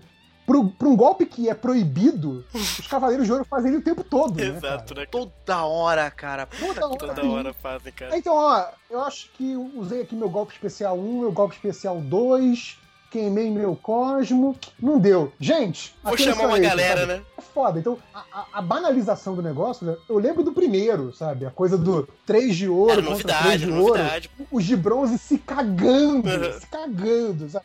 Os de bronze falando, caralho, fudeu, vamos morrer, né? Uhum. Tipo, vai morrer a porra toda. Tipo, eles estavam se cagando porque ah, os de bronze ali naquele momento estavam que nem os espectadores, né? Tipo, eu não sei que caralho que vai Uhum. acontecer aqui. né? Agora a gente sabe, Uhum. sabe? Agora, tipo, ah, vão juntar três, vai mandar um raiozão, Uhum. vai varrer as coisas, vai voar a pedra, é isso aí, Uhum. sabe? Então, não é mais grande coisa. Então, acho que não precisava ter ele em Soul of Gold. Uhum. Mas essa coisa toda do- da preparação do tipo, vamos fazer ou não vamos fazer? É o golpe, é o golpe proibido, né? Tipo, Uhum. lambada, dança proibida, né? É o golpe proibido. Eles vão fazer, eu não acredito. E aí mandar o gritão, né? Atena Excaramation. Eu acho maneiro. Essa parte toda do, do cerimonial do golpe. Cerimonial, né? acho legal. É, Uhum. eu acho legal. Soul of Gold como história, como narrativa, talvez realmente não precisasse. Uhum. Soul of Gold como propaganda de bonequinho precisa Uhum. de 15 Athena exclamation. Faz mais, manda mais. Faz outras combinação. Coloca o Afrodite, o Doku e o. Chaka. Nunca fizemos. Põe esses caras. Eles nunca falaram um com o outro, Afrodite e Chaka, mas põe eles aí. É verdade. No, no santuário eles não se encontravam, né? Comiam, comiam em mesa, mesa diferente no né? É, não, era outra panelinha, outra galera. O, o Máscara da Morte e o Afrodite eram numa mesa separada, o pessoal ficava olhando de longe, Exato. assim. Feio, Menos né? o Chaka, que tá de olho fechado, não tá vendo nada. Eu fui procurar a imagem aqui de, de Athena Exclamation. Hum. Agora eu vou fazer o completo off-topic dessa Hum, parada. Vai lá. Eu fui procurar a imagem de Athena Exclamation e eu achei uma imagem do Ômega, Sim, você não lembra que teve nome? Rola. que é, que é o Kiki, Exato. o O Shiryu. Shiryu Quem é outro maluco? é o. Fudô de Virgem. É o de Virgem. Uhum. Eu, eu quero um fazendo- link disso, por favor. Não lembrava disso, pelo amor de Deus. Tá vendo? Você não lembra das coisas do Ômega. Eu, tô- eu falo pra você que você não lembra. Não, eu só lembro do que era bom, cara. Eu sei. Mas uma coisa que eu acho legal dessa Exclamation, na verdade, esse episódio todo, como eu falei, a partir do momento que o Mu aparece e os Cavaleiros de Ouro aparecem, existe muito fanservice, porque você coloca, por exemplo, o Doku, o Mu e o Saga lutando na mesma Eternal Exclamation, que são os caras que nas 12 casas eram os inimigos declarados, sabe? O Doku era o cara que não levava armadura pro santuário, o Mu não ia pro santuário Sim. nem fudendo, e o Saga era o Sim. babaca. Então juntar os três é muito simbólico, sabe? É muito bacana isso. Verdade. Mas eu concordo que a banalização é foda, embora a Tennis Exclamation é, sei lá, eu acho divertido, mas não aguento mais também ver. Se- É. não, não precisa ter mais, sabe? Já vi bastante já de Tennis Exclamation, né? Nesse sentido, Soul of Gold também serve muito pra isso, pra ter esses momentos. Como, por Sim. exemplo, eu não sei se é nesse. A gente tá falando do 10 ou do 11 agora, É do 10, mas pode. nessa altura. Eu quiser. acho que é no 11 que rola o encontro Ayora e Aioros, não é? Sim. É o 11, sim. é o 11, Então, esses irmãos. é- Mo- Momento mais fanservice, sim. Eu acho que esse é provavelmente todo o propósito da existência de Soul of Gold é pra que a gente tenha essa cena Pra duas coisas. Primeiro, finalmente a Iolia e a Iolos se encontrando, falando um com o outro Uhum. é, em cena na série. Exato. E segundo, o Aiolos finalmente, sabe, estando no mesmo tempo das pessoas, Na mesma timeline, né, cara? a mesma timeline, não estando Não, no flashback, como pode Aioros é esse o homem? cavaleiro de flashback, né, cara?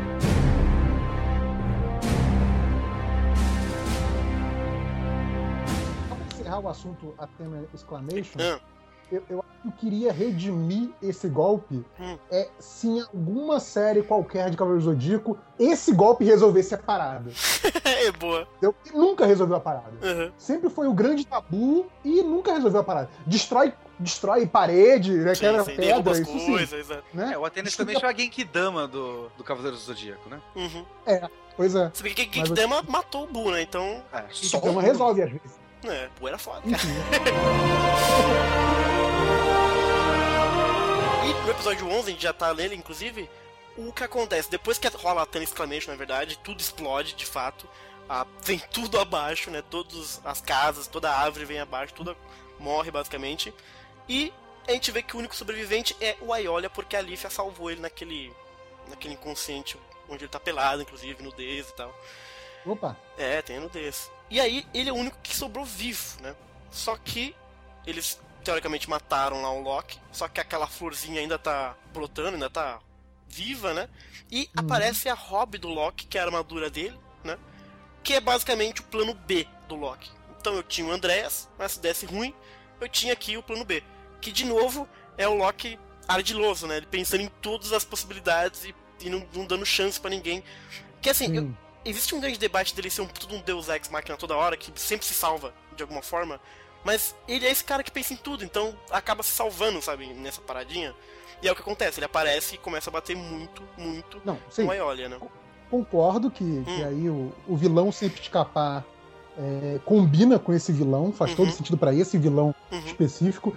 Até porque, se, se a gente for ver, até pelo discurso dele, né? uhum, Quando ele fala do ódio dele pelo Odin e tal, não sei o sim, quê, sim. fica muito claro que nessas lutas da antiguidade, Uhum, o Odin era de longe mais poderoso do que ele. uhum, Então, assim, ele tinha que ganhar, pra ele conseguir ganhar, pra ele ter chance de ganhar, tinha que ser no jogo sujo, tinha que sim, ser sim. ardiloso, tinha que ter o plano B, plano C, plano Z, Uhum. sabe? Então, assim, ele te convence de que ele é um cara capaz de pensar cinco passos à frente. Uhum. Então, nisso eu concordo totalmente com você.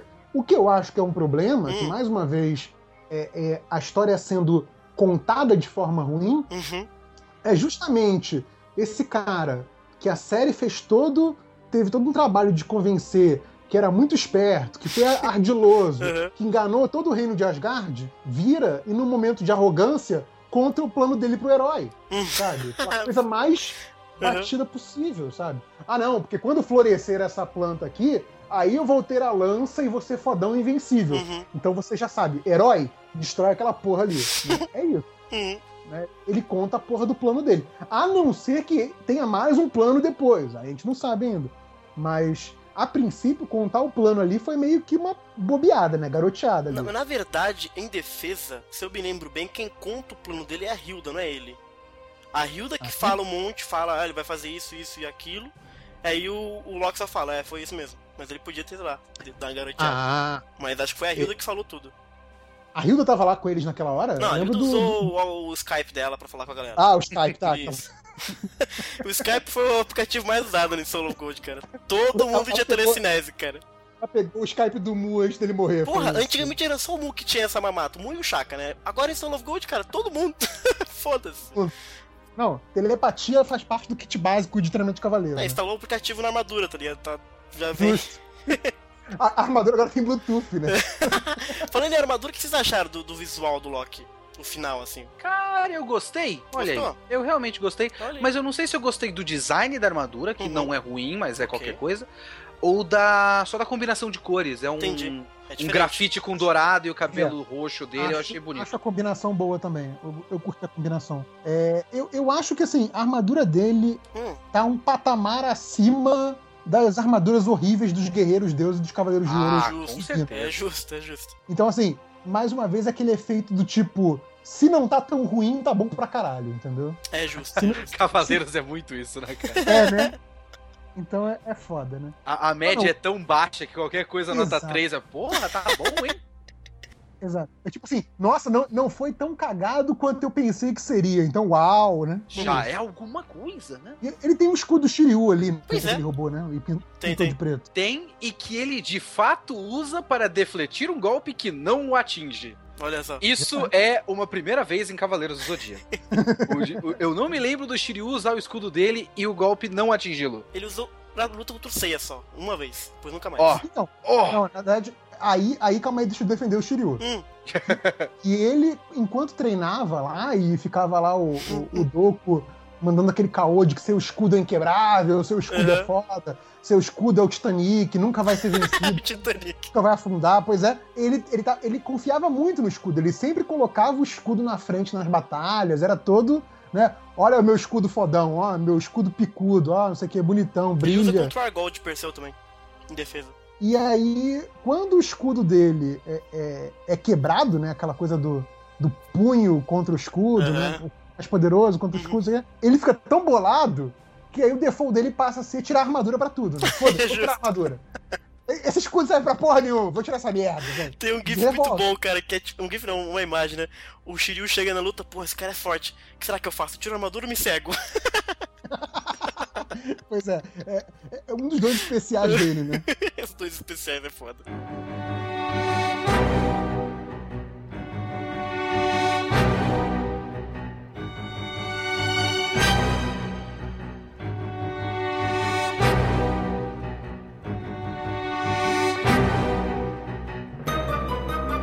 Mas aí o, o, o Loki começa a bater de uma maneira até diferente, assim, do que a gente tá acostumado até agora a ver em Soul of Gold. Porque até agora as lutas são luz contra luz, basicamente. E aí o Loki começa a distorcer o corpo do, do Aiora, começa a fazer umas paradas muito loucas nele, né? E antes de matar ele, aí sim que aparece uma flecha que vem do nada, vem de longe, a flecha do Hank. Total. Não, é melhor do que o Hank, cara. Porque eu, eu- eu não sabia que o, que o Aeolus tinha esse poder. Ele não Ninguém precisa sabia. nem do arco. Ninguém ele sabia. cria o arco e flecha na Exato. mão. Exato. É melhor do que o Hank, cara. É genial. Aí o. Aiolos aparece, a cena bonita, que a, a câmera sobe, o Aioli olhando pro irmão, assim, toda bonitinha. E pela primeira vez a Iolos na timeline. Que emoção, hein? Cara, que coisa bonita. Foi bonito. Mas- foi- O que eu ia falar é Hum. que o Aioros, ele, em Soul of Gold, ele foi Aioros padrão, assim. Uhum. É, porque ele apareceu em flashback, não na mesma timeline. E quando ele teve a chance de participar de alguma coisa, ele, mais uma vez, a armadura de ouro de Sagitário não estava com ele. E toda hora. E quando ele apareceu na mesma timeline, mesmo assim, teve flashback dele. No, no Sim, quarto é bem lembrado, porque ele foi salvo lá pelas, pelas gurias de, de Valhalla, né, as minazinhas. E foi cuidado pela Hilda, basicamente, né? Botou lá as, as bandagens, etc. Contou todo o Paranauê pra ele. E é essa parte que finalmente conta o plano do Loki, né? E aí é foda, né? Porque, mais uma vez, aquela coisa de, Hum. de roteiro mal feito. Uhum. Por que que não falou pros outros que o filho da puta tava no castelo, caralho? exato, né? exato. Porra. Não, não. Deixa todos os meus amigos pensarem que eu tô morto. Uhum. E assim, não é como se eles pudessem me chamar no momento de dificuldade. Eu vou estar aqui mesmo, vou estar aqui tomando suquinho, Uhum. na caminha, pá, né? De- deixa eles lá se fudendo, deixa eles lá, né? Porra, não, né? E outro debate nesse mesmo ponto que você levantou é o seguinte, pô, se a Hilda sabe de tudo isso, por que, que ela esperou até o final pra compartilhar essa informação com a galera? Se ela já tinha o Skype mas aí- instalado no Mas colo. eu acho que o, o Hum. plano da, da Hilda parece que era a coisa de é, esperar o Odin surgir, né? Uhum. Porque, tipo, ela sabia tanto do Loki quanto do Odin, mesmo que o- os hospedeiros não soubessem. É, só que ela também sabia Hum, que o justo. Odin iria demorar mais tempo para aflorar. Então, assim, ela basicamente deixou Rolar. o Loki usar os Cavaleiros de Ouro Uhum. como bucha de canhão, Uhum. porque o importante não são os de ouro, é Odin. olha aí, pode ser. Será ele. Ela, assim, o meu entendimento é que ela achou que quando Odin acordasse, Uhum. acabou a brincadeira. Não Entendi. importa o que tá fazendo. Olha aí, Uhum. gente, interessante, interessante. E aí é basicamente tudo isso. E aí é- é- ela dá esse artefato, né, pra, pra, pro, pro Aiolos, que é a Draupnir, que teoricamente é o que vai selar o Loki. É o que precisa pra dar um jeito nele, né? Na verdade, é o, é o Deus Ex Machina. aí, né? então, olha só. O, o, o Loki é completamente invulnerável a tudo que você pode usar contra ele. Menos isso. Exceto isso aqui. Que convenientemente eu tenho aqui comigo. É, esse, esse Draupnir foi foda. Esse aí não. Esse foi um, um, um dos momentos ruins de- dessa parte que eu tava gostando. Uhum. Ah, não, mas eu tenho um bagulho aqui. Olha aí, ó. É verdade, é, é. Inclusive, tá no seu bolso a arma, Ultimate Arma contra o cara. E até agora, nada, né, essa Draupnir. Ela virou um soco inglês, mas foda-se. O soco aí- inglês dos deuses. não, e aí rola aquela parada, né? Ah, não, e somente um guerreiro pode utilizá-la. Coincidentemente, é o principal da série. Né?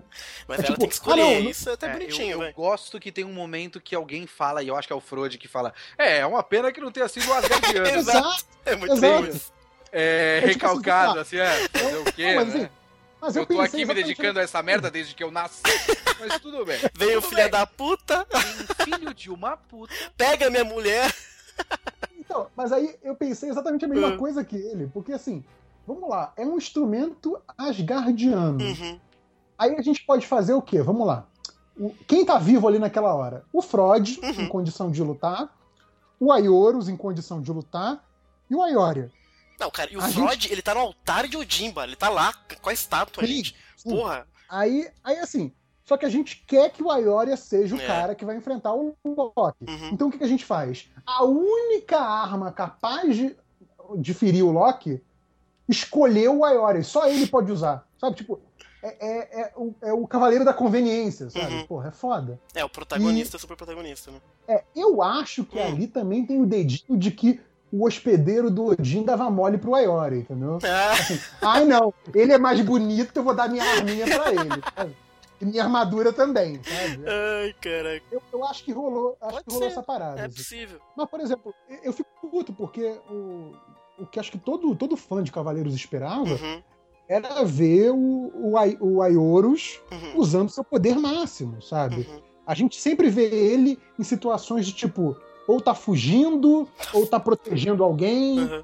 E assim, coisas que ele não pode usar o poder máximo dele. Assim, cara, esse cara luta mesmo, Uhum. sabe? Vamos lá, eu quero ver esse cara lutando, sabe? E aí, mais uma vez, tiram a, a chance dele de Total. protagonizar uma luta legal, sabe? Ah, não, ó, a armadura do Odin escolheu aqui o Aioria. Ah, que pena, então ele que vai lutar. eu vou ficar aqui só gritando pra ele o que, que ele deve fazer como bom irmão, né? É. Ele- que, que é o que ele faz, né? O Ayo- o Ayorus fica assim, não, não, faz isso! Vira faz aquilo." vira cheerleader, cara. É, ele virou, ele virou o tio palpiteiro, que inclusive acho que faz sentido com a escolha de dublador japonês dele. Ele fica só gritando, se desvia aí, cara. Exato, ficou o cara no, no canto do ringue, sabe? Fica falando. Então, o, o 12, que tá, que tá mais Uhum. preso na minha memória que eu vi hoje, Uhum. o, ele fica lá falando pra Ioria, não, você deve fazer isso! Destrua ele antes que o negócio desperte, Uhum. quê." Eu fico assim, cara, se eu fosse o Ioria, virava pra ele e assim, vem aqui você então e faz, porra! né? Toma aqui essa merda de armadura e vai lá, fodão. Chato né? pra caralho, né? Chato pra caralho. Aí olha, choque do trovão, aí olha. Exato. É quase isso, né? É o treinador dele. Tipo, como eu te ensinei, Ioria, vai lá, bate nele, como eu te ensinei, sabe? Você Porra. não me ensinou nada, você morreu e eu tinha 7 anos de idade. É, ia ser legal se começasse um debate, né? Dramático. É, e o, o Loki fica parado. Caralho, gente, eu tô. Vocês estão ligados que eu tô aqui, né? Eu gostaria resolverem, né? Explicando, aliás, o plano do André, só pra gente voltar um pouquinho nisso. É, o plano Do do, Loki, Loki, na verdade, do Loki, é basicamente ele despertou, tomou o corpo do Andrés, que era o médico da corte, e aí ele decidiu que o melhor momento pra tomar a Terra era justamente durante a saga de Hades, porque Atena desceu até o inferno pra lutar, então a Terra tá desprotegida. Faz sentido pra vocês? O que vocês acharam? Eu curti. É, naquela, naquela pegada Cavaleiros do Zodíaco, vamos, vamos trabalhar com o que a gente tem. Uhum. É, Justo. é uma boa maneira de fazer com que a história se passe ao mesmo tempo da saga Sim. de Hades. Uhum. Ah, Beleza, o cara. Isso tinha acontecido nesse momento, porque esse era o momento em que a Terra tá frágil. Uhum. Então faz. Digamos que faz sentido que ele tenha feito isso nesse momento. Então tá, passou, beleza. Tá bom pra mim. Sim, sim. Eu gosto também, eu acho É. bacana. Tem, tem a coisa do, do Poseidon, né? Que, Tem a tipo, teoricamente Poseidon. Poseidon. É, que assim, teoricamente Poseidon não tá lá ainda, né? Ele. Tipo, Não, Poseidon foi, foi vencido já, não tá lá. Não, foi vencido, mas assim, ele não morreu. Né? Ele, tipo, ele não foi banido. hospede- gente, É, ele, ele tá selado, né? Ele já ele tá foi selado, mas assim, a gente viu no, no na saga de Hades Sim, que a influência dele ainda Uhum. existe. sim. né? Ele ainda pode influenciar as coisas. Então, assim, completamente desprotegido, teoricamente não tá. né? Sei lá. É, no aí tem- máximo o Poseidon ia se juntar com ele, queria, queria pegar também, então, sei lá. Tem essa coisa meio, meio mal explicada Hum. que tocaram por último no finalzinho do, do 12, né? De que a volta dos Cavaleiros de Ouro, o Loki achou que era ele, mas o Odin falou que na verdade não, fui eu. Depois tem Como- isso, isso. Porque assim, o plano dele era justamente esse. Eu vou. A Atena desceu pro inferno, beleza, é agora. Fechou, partiu balada.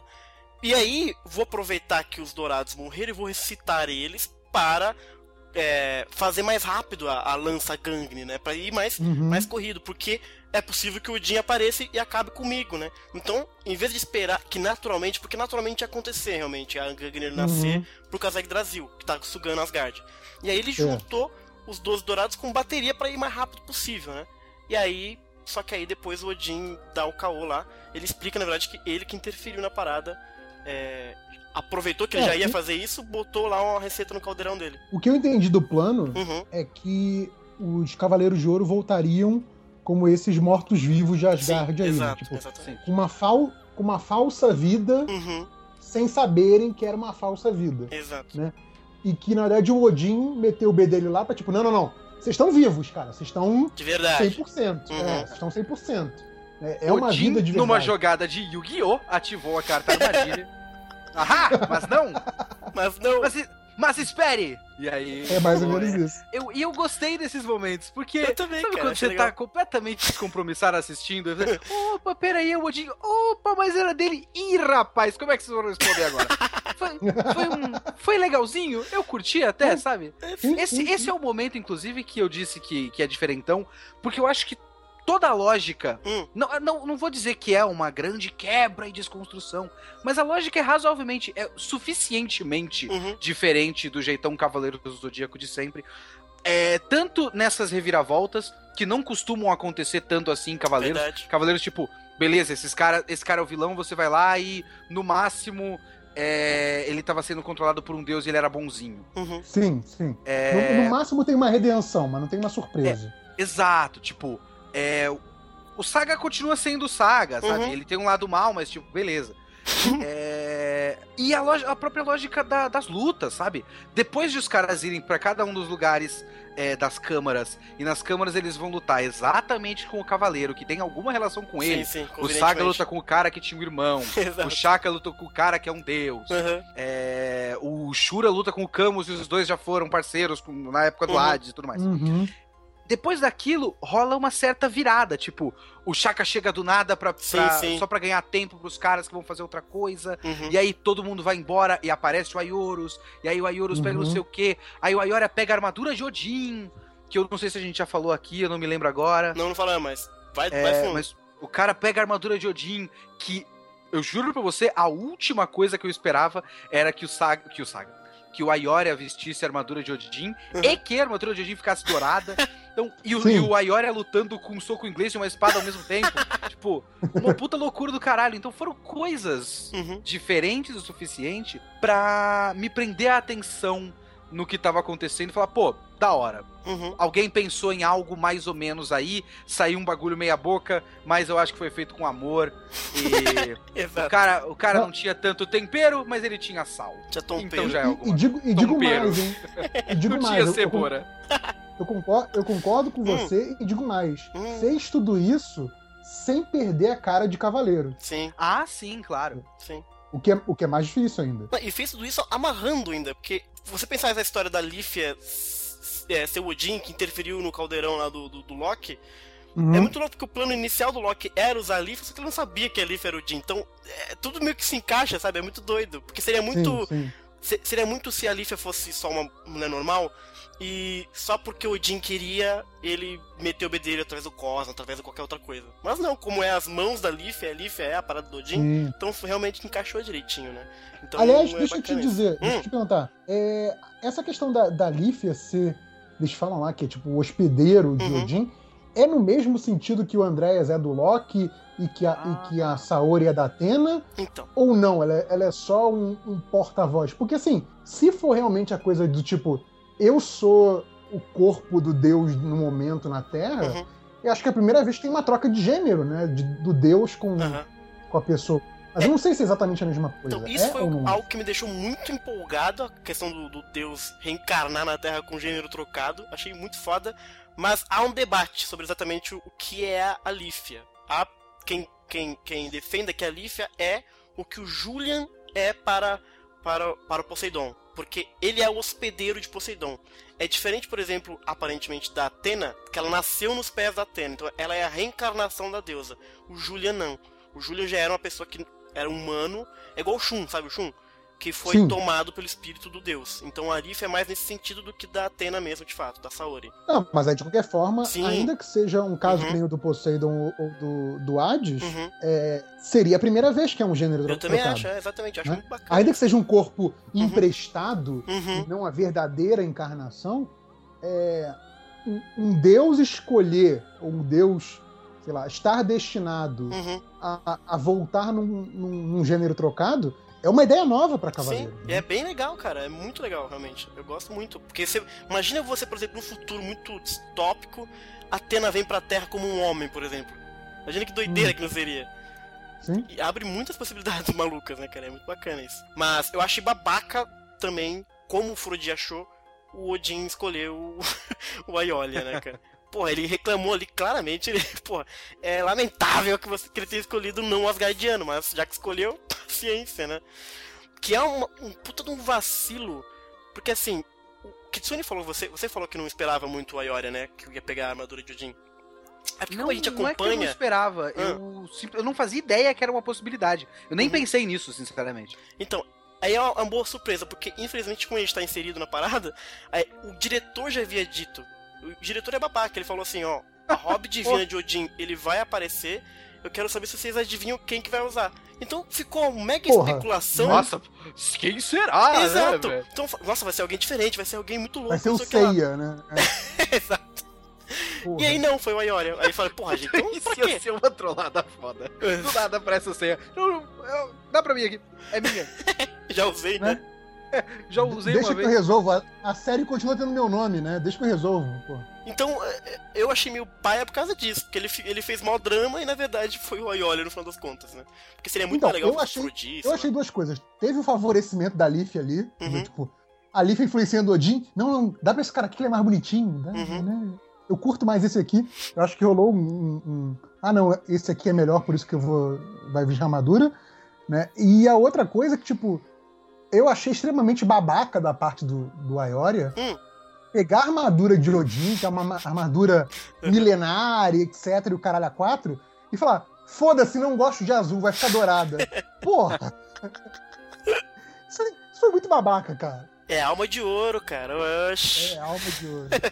sabe, sabe qual a impressão que deu, na verdade? Eu, eu falei isso de sacanagem, mas eu, eu acho mesmo que, assim, tipo, a armadura de Odin, ela já é uma, uma encarnação de poder acima da dos cavaleiros. Uhum, Sim, quando você adapta aquela armadura pro, pro padrão dos cavaleiros, uhum, você é, parece estar dizendo que assim, não, o meu padrão é superior ao seu. uhum. Sim, sim, sim. A, a armadura tá se vulgarizando. É. É, Parece Você É. rebaixou ao nível do Aioria. É, a armadura ficou mundana. É, exato, Não exato. faz é muito mais ou sentido. menos isso mesmo, né? Mas considerando que depois ela é destruída feito papel, Porra, sim. né?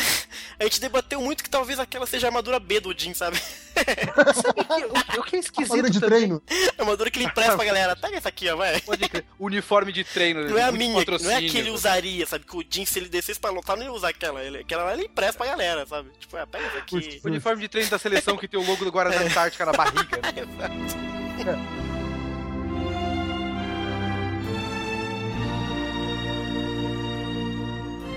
engraçado é que se você pegar a armadura do Loki, Hum, ela é uma tentativa nesse design tosco atual, atu- atual não, mas nesse design tosco do Soul of Gold, ele é uma tentativa de se aproximar mais ou menos do- das armaduras dos deuses que a gente já conhecia. sim, sim. A armadura do.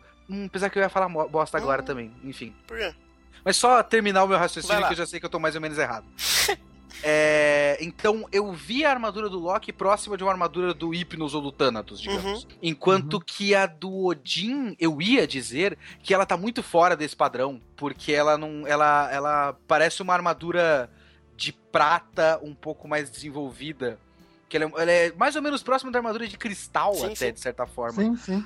Mas aí eu lembro da armadura do Poseidon, que é muito mais próximo de uma armadura de ouro comum do que uma armadura do- de, Deus, deuses. Deus picudo. É. Então, sei lá também, né? Nunca houve Não, um, um padrão tão grande Sim, assim. sim. Cada deus faz a sua, né, cara? É, Não, o cara que foi mandado também, né? desenhar na hora faz o que quiser. É- Essa armadura do Odin, ela surge é, naquele, naquele. no filme, né? Se não me engano. Não, não, não. Não. No clássico. Sei, É na, é na, na Na saga série de Asgard na, mesmo. na saga de é no filler, né? É, é na Isso, fase isso. filler, né? Exato. Tá, então.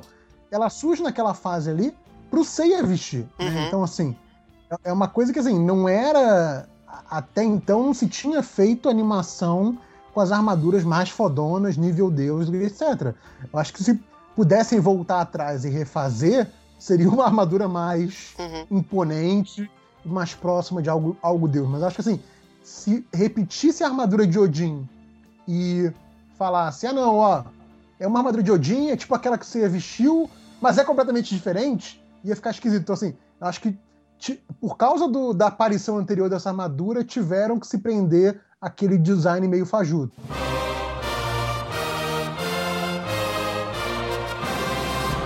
E aí, com o Aiolia com a armadura de Odin dourada, e com o soco inglês e com a Balmung, ele entra nessa luta muito louca contra o Loki. O que vocês acharam dessa luta? Que foi nesse episódio, inclusive, no 12 aí. Eu achei da hora. Você achou da hora? Eu achei É, da eu hora. fiquei- Ele ficou usando estranho. a espada como um skate voador. Exato. Como prancha do surfista prateado, né? é. É, mas eu achei esquisito porque ele usa o soco inglês na direita Hum. e a espada na esquerda. Hum, Aí eu fiquei assim, pô, tá, mas ele é destro. porra, que específico. A espada não teria que estar na mão destra, sabe? É que o mais É, importante ali é a Draw, primeiro, porque é ela que sela, né? Sim, mas é que tá, tipo, se você é um, é um lutador, Hum. e aí talvez o, o Kitsune entenda mais disso do que eu, porque ele gosta de assistir essas coisas de O lutadores. lutador Kitsune. Ah, claro. Não, é. é um, um soco inglês, Hum. cujo objetivo é basicamente dar um soco, Uhum. né? Sim. É, o lutador sabe dar soco com as duas mãos. Uhum, Mas geralmente o cara que usa uma espada, ele só sabe usar a espada na mão boa. entendi. Principalmente no caso dos cavaleiros, que. A, tudo bem que todos eles têm arma, né, hoje em dia.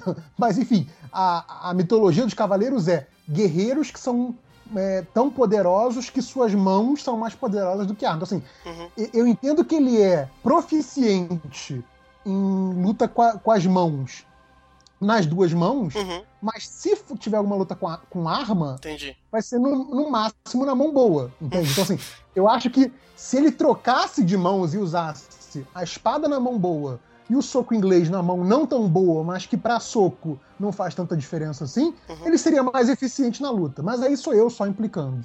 Mas aí, considerando que ele usou a espada como skate, aí não precisaria. É, é. Tem isso, não, tem a, isso a espada ali é usada como tudo menos espada. Exatamente. exatamente. A, a, espada é um adereço da armadura. A uhum. arma de verdade era o soco inglês, né?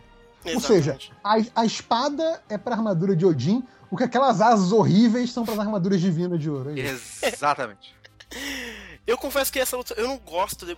A gente quebrou o pau no podcast porque ela me lembra muito. Eu gosto muito, tá? Eu amo Dragon Ball. Mas me pareceu muito Cavaleiros tentando ser Dragon Ball nessa luta. Sim. Achei sim, bizarro. Concordo. Eu mas acho eu, que. Eu tô tão cansado de ver hum. Cavaleiros do Zodíaco onde os caras só gritam o nome do golpe, sim, sim. tem uma animação que eu já vi e a outra pessoa cai. Uhum. Que foi bom. é, é, alguma coisa. É, Não, mas é justo. Eu, eu, concordo com o negócio que o Bruno, que o Bruno já falou, que essa coisa de que eles parecem que não estão economizando de fazer as cenas de contato. Uhum. Né?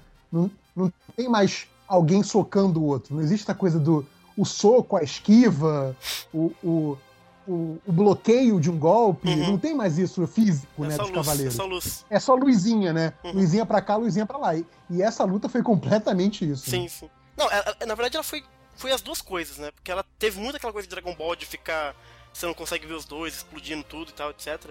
E teve muita luzinha também, né? Mas, enfim, eu, é, é, quando tem muita luzinha eu reclamo, quando sai um pouquinho da luzinha também eu reclamo, eu sou chato pra caralho, foda-se. eu não sei o que eu quero. O seu problema é com a animação, cara, é essa que é verdade. É verdade, isso é verdade. Só que nessa luta muito louca do Super Saiyajins, acontece da lança finalmente nascer, ela aparece, e aí... Gungnir. A Gungnir e o tal do... do o, o Aiolia consegue acertar finalmente o, André, o Loki e faz uhum. ele cravar na lança, velho. Eu achei bizarro essa cena, cara. Não fui, esperava. Fui surpreendido, fui surpreendido honestamente com essa cena. Muito bom. Porque não, não tem cara de cavaleiros, né? Outra coisa também não, é verdade. essa cara. Exato, exato. Não Caralho, tipo, ele, ele ganhou do vilão empalando o vilão, foi isso mesmo? eu fiquei assim, pô, não é possível. Mas, obviamente. obviamente, ele revive. que é de novo o Loki se salvando, né? O Loki adora se salvar. Impressionante. E a desculpa que ele arranja aqui não sei se vocês aceitaram, é que a Gangner aceitou ele como mestre. E aí, de repente, pois não, é, mas assim, não quis matar. Sabe? Eu, eu entendi que essa foi a explicação. Uhum. Mas para mim não pareceu que era o plano dele. Cair ah, em cima sim, da lança. não, isso claro que não. eu, pra, pra, mim rolou tipo assim, caralho, que sorte. Caguei, exato, dei, dei cagada é, aqui. Eu acho que foi meio isso. Mas, mas, tipo, ainda bem, né? Pelo menos ele já tava escolhido assim, ah, então, ó, vamos unir útil ao agradável. Exato, que cagada, né? Contei, tô aqui, fui escolhido. Ah, essa é a Foi sempre o que eu quis desde o começo, gente. Uhum. Sim. Eu garanto. E aí o. Ele usa Gangner depois que ele pega a, a, a, parada e é praticamente uma bomba atômica em Asgard ali, né? Que acontece. É. Devasta tudo. Não, isso aí a, a, Gabriela tava do meu lado, né, vendo o episódio enquanto eu comia hoje. É. E aí ela falou assim: Nossa, virou Akira. Eu falei: É, virou Akira, né? Quem dera virar essa Akira. Porra. É, é um momento assim, tipo, isso e, e, aquela bola de. Naquela hora eu falei assim, caralho, todo mundo morreu, né? Quando o pessoal é envolvido pela luz, uhum. eu falo, caralho, morreu geral, que bom. Eu é, também, acabou. eu também achei que tinha morrido todo mundo. Inclusive achei até que os, os destroços depois foram muito menos do que, do que aquilo sugeria. Sim, foi, é exatamente o que eu ia falar. aquela explosão. É. Essa explosão, ela tem uma coisa muito legal e uma coisa muito ruim para mim, uhum. que é ao mesmo tempo em que é, eu acho bacana você ver a a consequência imediata do problema que, tá, que, esse, que o arco todo tá causando, porque muito em Cavaleiros também tem o destino do mundo está em jogo, mas você não vê nada acontecendo. No máximo, em Poseidon, você vê muita chuva. e é mais ou menos por aí, né? Eu moro em São Paulo, eu tô ligado como é que é. mas, assim, pessoas morrem, mas não é uma catástrofe sim, mundial. Sim. Mas eu gostei pelo, por isso, porque eu vi pessoas sendo afetadas. Tinha um trecho de uma pessoa tentando tirar uhum. outra debaixo de, um, de, de uma parede e tal, dos escombros. Uhum. Então, isso é legal. Ao mesmo tempo que, na verdade, tinha que to- tá todo mundo morto, né? Com aquela explosão. Não tinha que ter sobrevivido ninguém, não Uhum. dá naquela, naquele nível. Na, na- no modo como eles resolveram mostrar aquele poder, e pelo menos até onde eu interpretei do que estava sendo mostrado, a Asgard é uma vilinha bem pequenininha, tipo uma cidade do jogo de Pokémon, sabe? Que tem Uhum. só sete casas ali organizadas nesse É, círculo. ela é pequena mesmo. Quando teve aquela explosão, acabou, acabou Asgard. Não Eu tem mais pra onde também. ir. Então aquilo foi esquisito, ninguém devia estar vivo. Uhum. Mas, mas vamos, vamos, né? Tá, tá bom.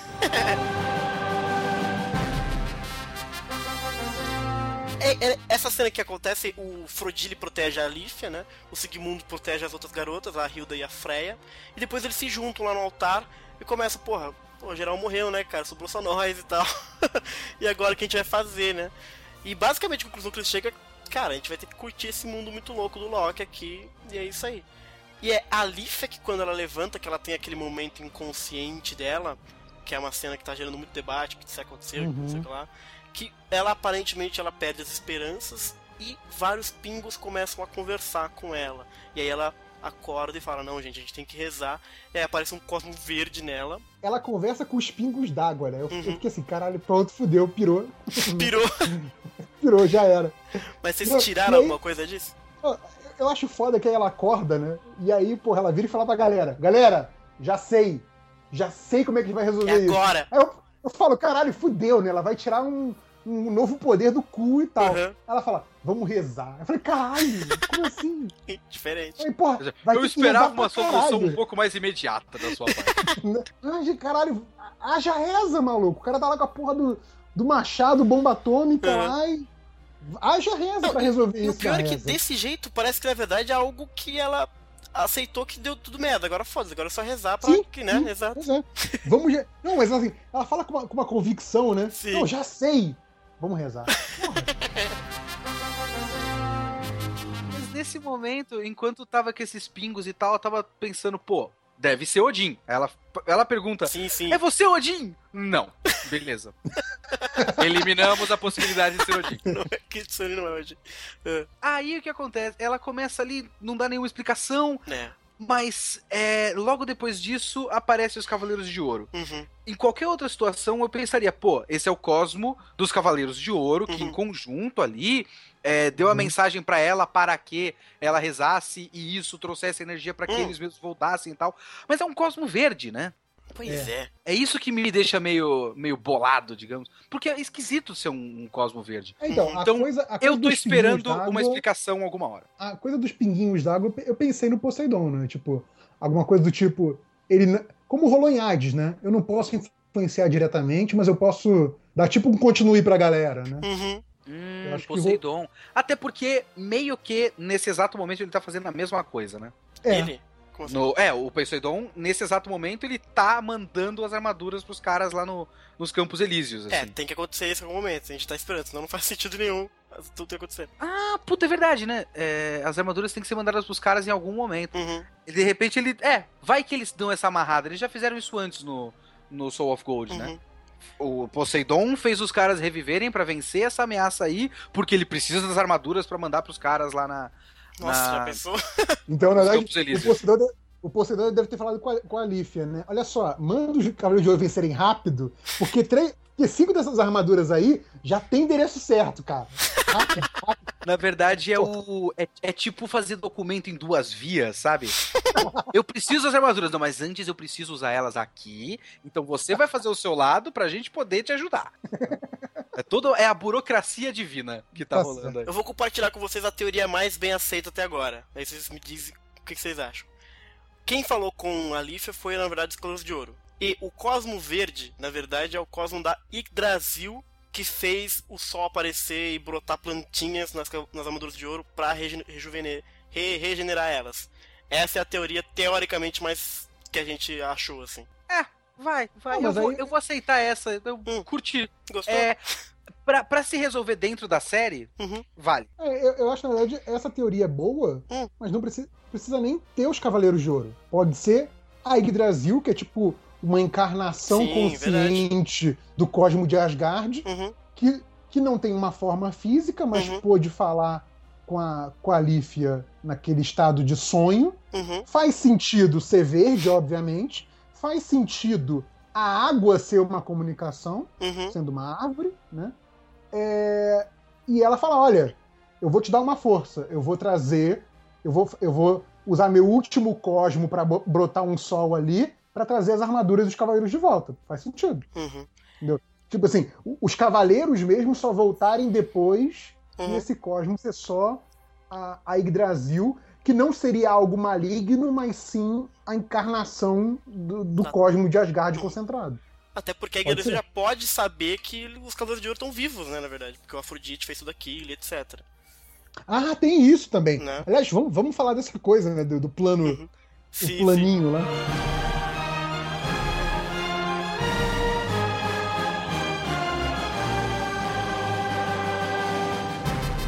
Quando isso acontece, né, aparece novamente a Iolia e o Aiolus na, no, no- onde tá todo mundo ali, basicamente. Já com as suas armaduras, é, to- o Aiolus toda quebrada, a armadura dele, toda cagada, faltando uma asa, uma loucura. Esquisito pra caralho, né? E aí começa essa perseguição aérea muito louca do Loki atrás do Aiorus e do Aioria. E começa a vir várias diquinhas de poderes de, dos outros guerreiros, né? Aparece a Muralha de Cristal, Sim, o Gerinho sim. do Camus, a Excalibur, o Paredão do, do Shaka e do Saga. E aí o, o Loki começa a dar essa garoteada de que a lança dele. Na verdade, ele tenta matar a Lífia antes disso. É, e a Lífia dá uma. A, a lança dá uma guinada que ele não esperava, né? E a explicação Uhum. é que ela começa a ressoar com os Cavaleiros de Ouro, justamente porque ela foi feita a partir do cosmo deles, né? Que é quando aparece todos os 12 convenientemente naquelas pilastras ao redor do, do, do Loki. Que né? saíram do cu, né? também. Exato. Destruiu tudo, mas tem duas pilastras ali. Mas é bonito, então foda-se. A, a gente falou isso, né?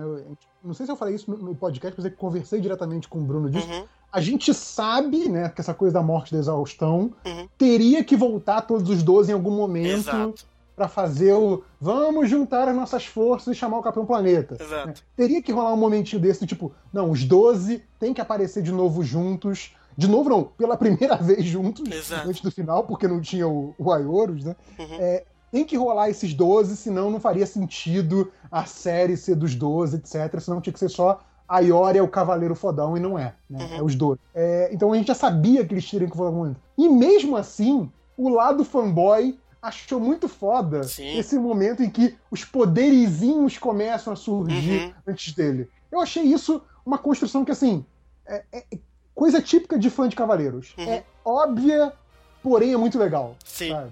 É um fanservice foda. bem feito, né, cara? É muito legal, cara. Sim. E depois os 12 aparecendo no pilastro de novo. Explodiu a bomba atômica, mas tem 12 pilastras certinha. Foda-se, é muito legal. Esse negócio das pilastras é É. engraçado pra mim, Uhum, porque eu fiquei muito tempo sem assistir o, uhum, o Cavaleiros, mas eu vi a imagem, uhum, que tem aquelas imagens dos Cavaleiros juntos, e uhum. ó, colocaram na minha timeline aquele. A imagem que tem o Milo em primeiro plano, Sim, com outros sim. dois caras atrás, que eu Aham. não vou lembrar agora quem é. Acho que é o Chaka. É na ordem, é o Shaq e eu acho que o Du. É, isso. Isso, exatamente.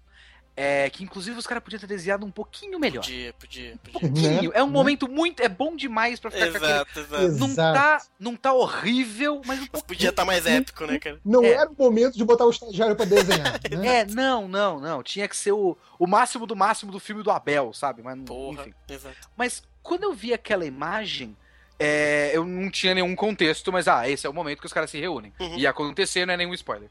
Aí quando eu vi a- aquele. Isso é outra coisa que eu queria falar também. Uhum. É, tem um trecho onde o. Bem antes disso, o Loki mostra que ele tinha todas as armaduras pra pegar o poder delas pra Yggdrasil Sim, e sim. fazer a Uhum. Gangnir, né? Uhum. Uhum. Duas coisas sobre aquilo. Primeiro que os caras estão usando a ilustração das armaduras montadas desde 94, né? Sim, sim, é. Os caras fizeram aquele PNG e nunca mais. Exato. Eu fiquei até surpreso quando começou a, a voltar, que teve a graminha e voltar a cor das Uhum. armaduras e tal, que eles desenharam armaduras de leão num outro ângulo. É, no- é novo isso pra mim. Sabe, eu vi o rosto do, do, do leão Uhum. de um ângulo diferente. É eu fiquei verdade. surpreso. Mas quando eu vi aquilo, eu pensei, pô, os caras vão se reunir naquele lugar, porque aquele lugar já tá convenientemente com 12 pilarezinhos Uhum. para os cavaleiros ficarem em círculo e circularem o o o Loki. Uhum. Mas não, ele teve que inventar. Ele podia usar um bagulho que já tava lá e eles inventaram os pilares de pedra que convenientemente formam um Stonehenge exatamente no lugar Genial, onde né, o Loki vai pegar os caras. Uhum. Não, E não tem os 12, pilares de- tem 10 Não, É, tem pilares. 10, é porque tem dois São 10, embaixo. é verdade. É mais conveniente ainda. Mais conveniente ainda. E são os pilares, tipo, 50 metros de altura, né? É um negócio muito grande. Os caras estão. Eles estão falando baixo, mas na verdade a gente tinha que estar gritando, né? Uhum. Esse mundo é protegido por Atenas! que? É nada, cara. Nesse mundo aí que tem Skype no, no negócio, os caras conseguem falar. Deve ter um Pô, é amplificador, verdade. sei lá, qualquer coisa. E- faz parte do treinamento de cavaleiro, né? Projetar a voz, né? O cara vive É, naquela, aquelas exato. casas lá, né? Ele projeta a voz Uhum. dele. né? É como meu Um amigo disse, teatro. é- eles batalham com palavras, né? Então ele tem que saber gritar.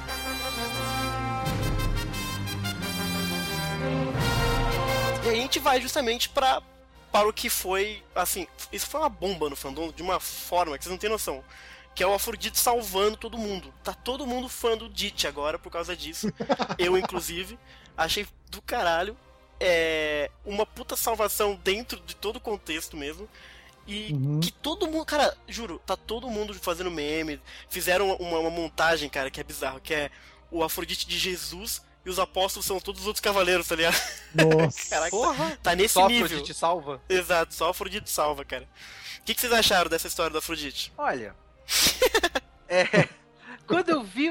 Sabe quando você vê um bagulho que é conveniente demais? Hum. Ah, então era isso desde o começo, sabe? É mais um desses. Essa foi uma virada que eu não achei tão interessante, porque pareceu conveniente demais pro meu gosto. É, Fora que me pareceu incompleto, por algum motivo.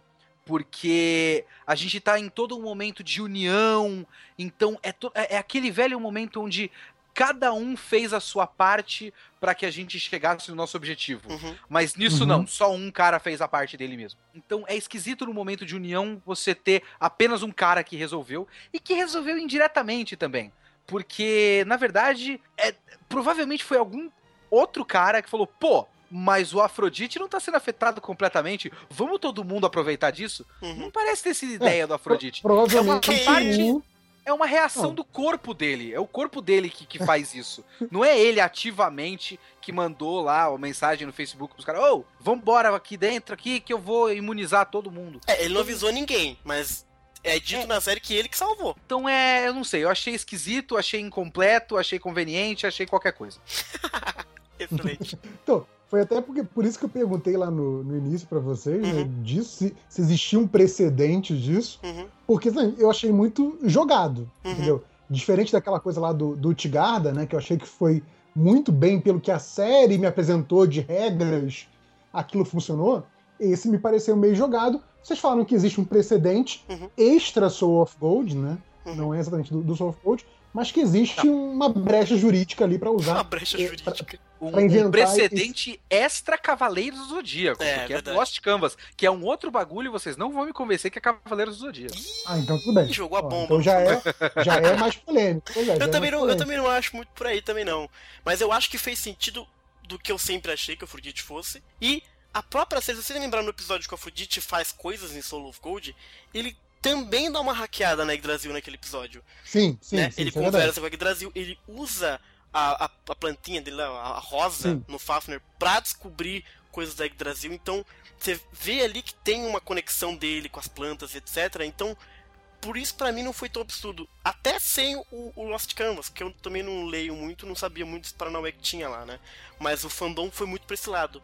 Mas mesmo sem o Lost Canvas, eu consegui salvar o Afrodite, principalmente porque ele é diva pra caralho. Então, pra mim, salvou Não, lindo, eu- assim. É, no sentido acho- de vamos dar alguma coisa pra Uhum. Afrodite, tá bom. sim, sim, É, porque teve aquela coisa, né? O, o, o Máscara da Morte teve seus grandes momentos. sim, sim. O Afrodite parecia que ia ter Parecia e que morreu não muito foi. rápido, né? Foi o primeiro a É. morrer, inclusive. Morrer, Então, entre aspas. Aí, eu, eu acho que tem isso, né? É, eles usam bem o fato dele ter sido o primeiro a ser absorvido pela árvore, né? Uhum. É, eles usam isso no argumento da salvação. Então, assim, não é que ele era o mais fraco, mais bucha. Uhum. É que ele se entregou para que esse plano desse certo. Uhum. Então, isso acho que dá uma aliviada para ele. Mas eu concordo com o Kitsune. Eu acho que é, parece que. Lembra que lá no início o, o Moose deixou Sim. é, ca- capturar pelo outro cara Uhum. para estudar né, o que, que o cara tava fazendo, os efeitos da Yggdrasil, o que que era afinal essa porra toda. Então, assim, pra mim tem muito cara de coisa que o Mu usou o Skype e falou, ó, você consegue hackear Hidra Hidrasil? Eu já verifiquei que é assim, assim, assim. É. Eu acho que a, a hora que o cipó lá envolver você vai te levar para um ponto legal lá. Chave, você se protege, espera a galera chegar, a gente se reúne ali, fica na moita até a hora certa. É. né? Então, assim, parecia uma coisa que alguém mais estratégico, que nem o Mu, né? é, poderia ter feito esse plano e aí falado com o Afrodite. Mas é claro, o cara tem a coisa do sacrifício, a coisa toda, né? É o que a gente valor também não sabe que tipo de, de personagem é o Afrodite. A gente não sabe, por exemplo, se ele não é esse Tem tipo de cara, sim. entendeu? Ele é um cara muito branco, então o que eles fizerem com o Afrodite é muito difícil você dizer, ah não, eu não- o Afrodite não faria isso, por exemplo, entendeu? É diferente do Hum. Saga fazer uma parada completamente fora, né? Que você já sabe bastante dele. O Afrodite é, é branco, ou rosa, sei lá, depende. Mas ele. Você não sabe muito bem qual é a dele, entendeu? Então eu achei interessante eles adicionarem essa coisa do. Do inteligente pro Afrodite, que era algo que eu nunca tinha imaginado, né? Eu achei que, assim, me incomodou. Uhum. Concordo com o Kitsune, eu acho que foi, sei lá, foi jogado, sabe? Mas, assim, no contexto de Soul of Gold, tá longe de ser a coisa que mais me incomodou. Então, tá, tá tranquilo, tô de boa. E aí o episódio termina com todo mundo lá dizendo que o planeta Terra está protegido pelos Cavaleiros de Ouro. E é isso aí. E aí o próximo episódio vai rolar aparentemente briga generalizada. briga de torcida. final, né? É, 13 terceiro episódio. E grandes discursos, com certeza. Muita gente vai falar muita Uhum. coisa. Tem 20 minutos pra fazer isso. O que vocês esperam do último episódio, gente, além dessa briga generalizada? Faltou alguma coisa? O que, que falta resolver para ficar redondinho? Ou nunca vai ficar redondinho? Cara, eu acho que tem que ligar com o que tá acontecendo em Hades. Né? Tipo, Justíssimo. de alguma forma, essa porra que, tipo, usou uma brecha de Hades pra começar, tem que costurar de novo com Hades no final. Sim, sim. Ou então vai ser uma puta cagada. Então, eu acho que tem, tem um pouco disso. Eu acho que talvez, não sei se de repente a, a coisa de, no final, armaduras indo como presente, né? Então, tipo, Uhum. a- a- aquela coisa assim, ah, eles conseguirem se comunicar com, com o Poseidon pra enviar as armaduras, mas assim, tipo, eles voluntariamente enviando as armaduras, sabe, de ouro, algo desse tipo, tipo assim, fazer esse link com mais força, tipo, porque o, o grande momento final dos Cavaleiros de Ouro da saga de Hades foi aquela puta despedida, né, que eles, eles confiam Uhum. aos garotos a proteção de Atena, Uhum. a proteção do mundo, vão Cavaleiros da Esperança, aquela porra toda. Uhum. né? Então, assim, é tipo assim, olha, a gente tá passando bastão pra vocês, né? Eu acho que se vai encerrar novamente a vida deles no final, que eu acredito que vá, tem que ter uma passagem dessa, ainda que os, que os de bronze não saibam, sabe? Mas tem que ter alguma coisa tipo assim, olha, nós morremos protegendo a Atena e agora vamos mandar nossa última força pra vocês, pra salvarem ela, essa coisa toda, sabe? Tem que ter um, um link final. E isso, pra mim, independente de como vão ganhar do Loki, Uhum. eu acho que esse link final é o que vai fazer o fechamento do Soul of Gold valer a pena ou não. Se eu quero o link final emocional do jeito que você falou. Porque eu acho que eu já vi o, o- o- esse link emocional, eu já vi em Cavaleiros do Zodíaco. É, que é a própria flecha pra derrubar o muro. Isso aí já foi mais que suficiente pra mim. Eu queria o link prático mesmo, sabe? É, eu meio. Eu queria. É uma curiosidade pessoal que eu não sei se a história precisa, mas é uma curiosidade pessoal. Que eu só quero saber em que. Cronologicamente, quanto tempo demorou pra esses caras fazerem o que Também aconteceu. saber. exato. É, sabe, aquela coisa que a gente falou do Poseidon com a, com a luz verde, Uhum. é mais ou menos isso que eu quero saber. Quando eles terminarem essa batalha, os moleques vão estar lutando com Hades, o Seiya já vai estar paraplégico, Boa. ou eles ainda têm que mandar a armadura? Como é que é o bagulho? É, é basicamente isso que eu quero saber. Uhum. É, E- eu porque assim, que- eles vão vencer o Andreas. Na verdade, não o Andreas, vão vencer Loki. O Andreas vai voltar e ficar bonzinho, todo mundo vai aceitar ele de Uhum. volta. A cidade vai ser reconstruída. E aí também outra coisa que eu quero saber. Um ponto importante desse episódio 12 foi os caras saberem que eles estão vivos de fato. Uhum. Eles não Exato, são- Verdade. O Ayori fala, então eu estou vivo, Uhum. né? Ou CG.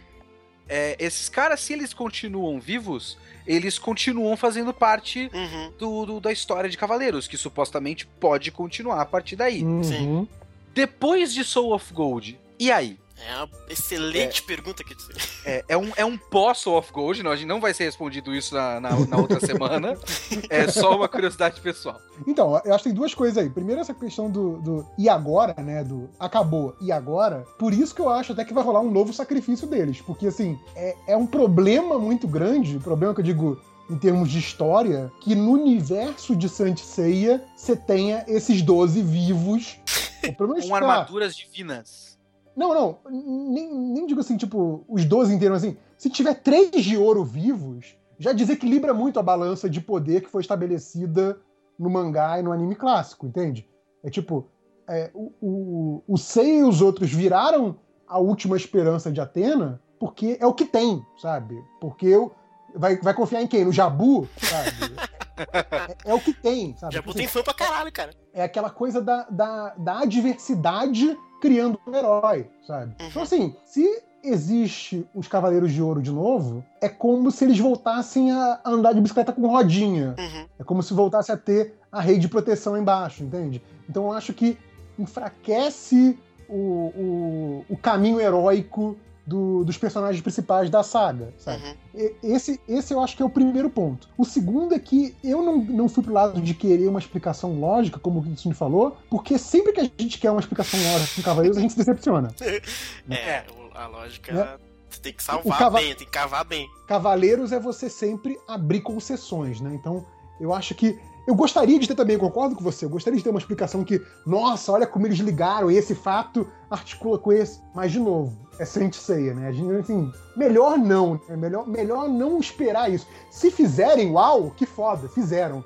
Mas se não fizerem, tipo assim, ok, é Saint Seiya, sabe? Então, é que nesse caso, se eles não fizerem, é, eu, eu, acho muito, muito agravante. Porque, na verdade, assim, eles abriram Soul of Gold citando Hades diretamente. Eles passaram a série sim. inteira de Soul of Gold, seis episódios, é, costurando com o clássico. Falando de Asgard, hum. o Aldebaran que perdeu pro cara, sabe? Esse tipo de costurando com o Siegfried, costurando tudo.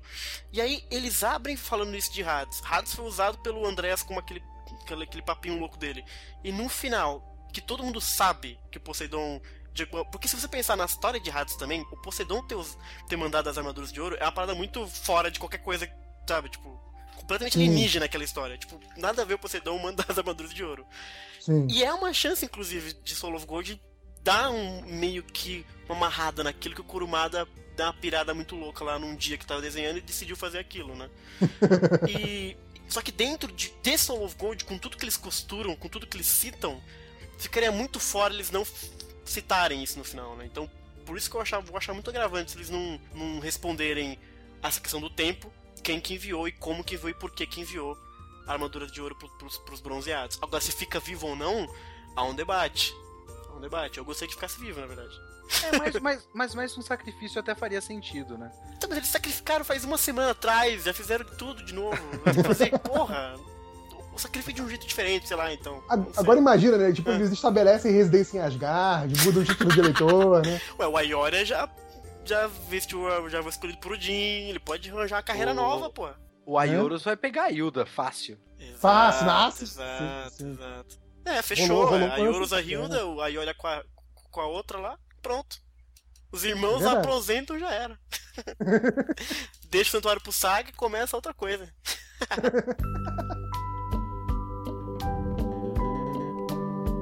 E a pergunta que eu faço pra vocês é a seguinte: acho que o Kitsune já respondeu um pouquinho isso, é. Valeu a pena Soul of Gold? Valeu a pena pro universo Sensei, pro fã, etc? Eu hum. digo que sim. Boa. Eu digo que sim. É... Foi uma história é, daquilo. Quando começou Soul of Gold, eu falei: eu vou assistir, eu uhum. vou dar risada, vai ser horrível. Uhum. É... Não foi horrível. Uhum. Pelo menos não 100% do tempo. Bacana. Então já é uma vitória, uhum. eu acho. É, teve uhum. momentos bem bacanas, construiu personagens bacanas como Máscara da Morte, que virou Verdade. um personagem. Uhum. É, teve momentos que a gente queria ver faz tempo, como por exemplo. É, não foram bem trabalhados, como o próprio Nerd Reverso fala que realmente não foi. Uhum. Ah, por uhum. exemplo, o momento que é muito importante, o encontro do Aiolia com o Shura. Sim. É um momento é, emblemático pra série. Hum, foi um momento meio bosta, mas aconteceu. Uhum. Sabe? O momento do Aiolos com o Aioria. Pô, legal, aconteceu. Veio o conceito das armaduras divinas de ouro. Eu achei uhum. todas elas horríveis. Uhum. Mas faz sentido, digamos. É, foi mais ou menos bem amarrado com o resto, então, dependendo do que acontecer no 13 terceiro episódio, não vai ser completamente deslocado e não vai dar aquela sensação de por que, que eu assisti isso, Uhum. o que também já é legal. Então tem motivos positivos o suficiente e vários deles pra dizer que, beleza, valeu. Muito obrigado por Soul of Gold. Olha aí, que É bonito. isso. Despertou o sétimo sentido, Kitsune. Muito obrigado, obrigado, Kurumada.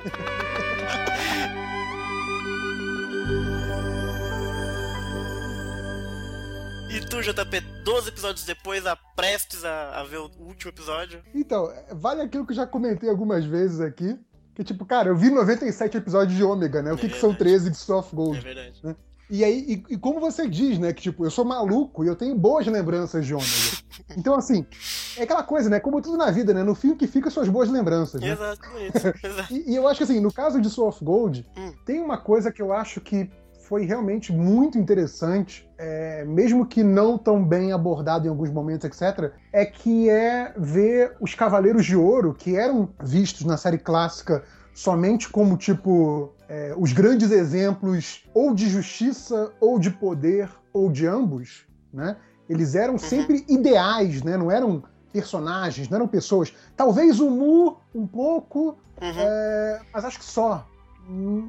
Talvez o Camus um pouco, não sei. Mas assim, nem o, nem o, o, o Doco, até a parte de, de Hades, né? Considerando só até aquela fase das 12 casas, nem o Doco era um personagem. Ele era um ideal também, né? Ele era o mestre sábio do Shiryu. Ele sabe, né? exato. O velhinho. Ele não você não tinha, sei lá, não imaginava o que, que ele queria, qual era o desejo De dele. quem ele era um gostava, velho- né? de que ele gostava, tipo, ele é o velho que prega a justiça, sabe? É isso. É, então, assim, ver esse lado humano desses personagens, de forma até surpreendente algumas vezes, ver que tipo de roupa cada um veste na sim. vida comum, sabe? A coisa do, da roupa do, do Afrodite, Sim. sabe? Aquela coisa toda, sabe? Tipo, ah, o, o Doco é piadista e fica fazendo merda no bar, sabe?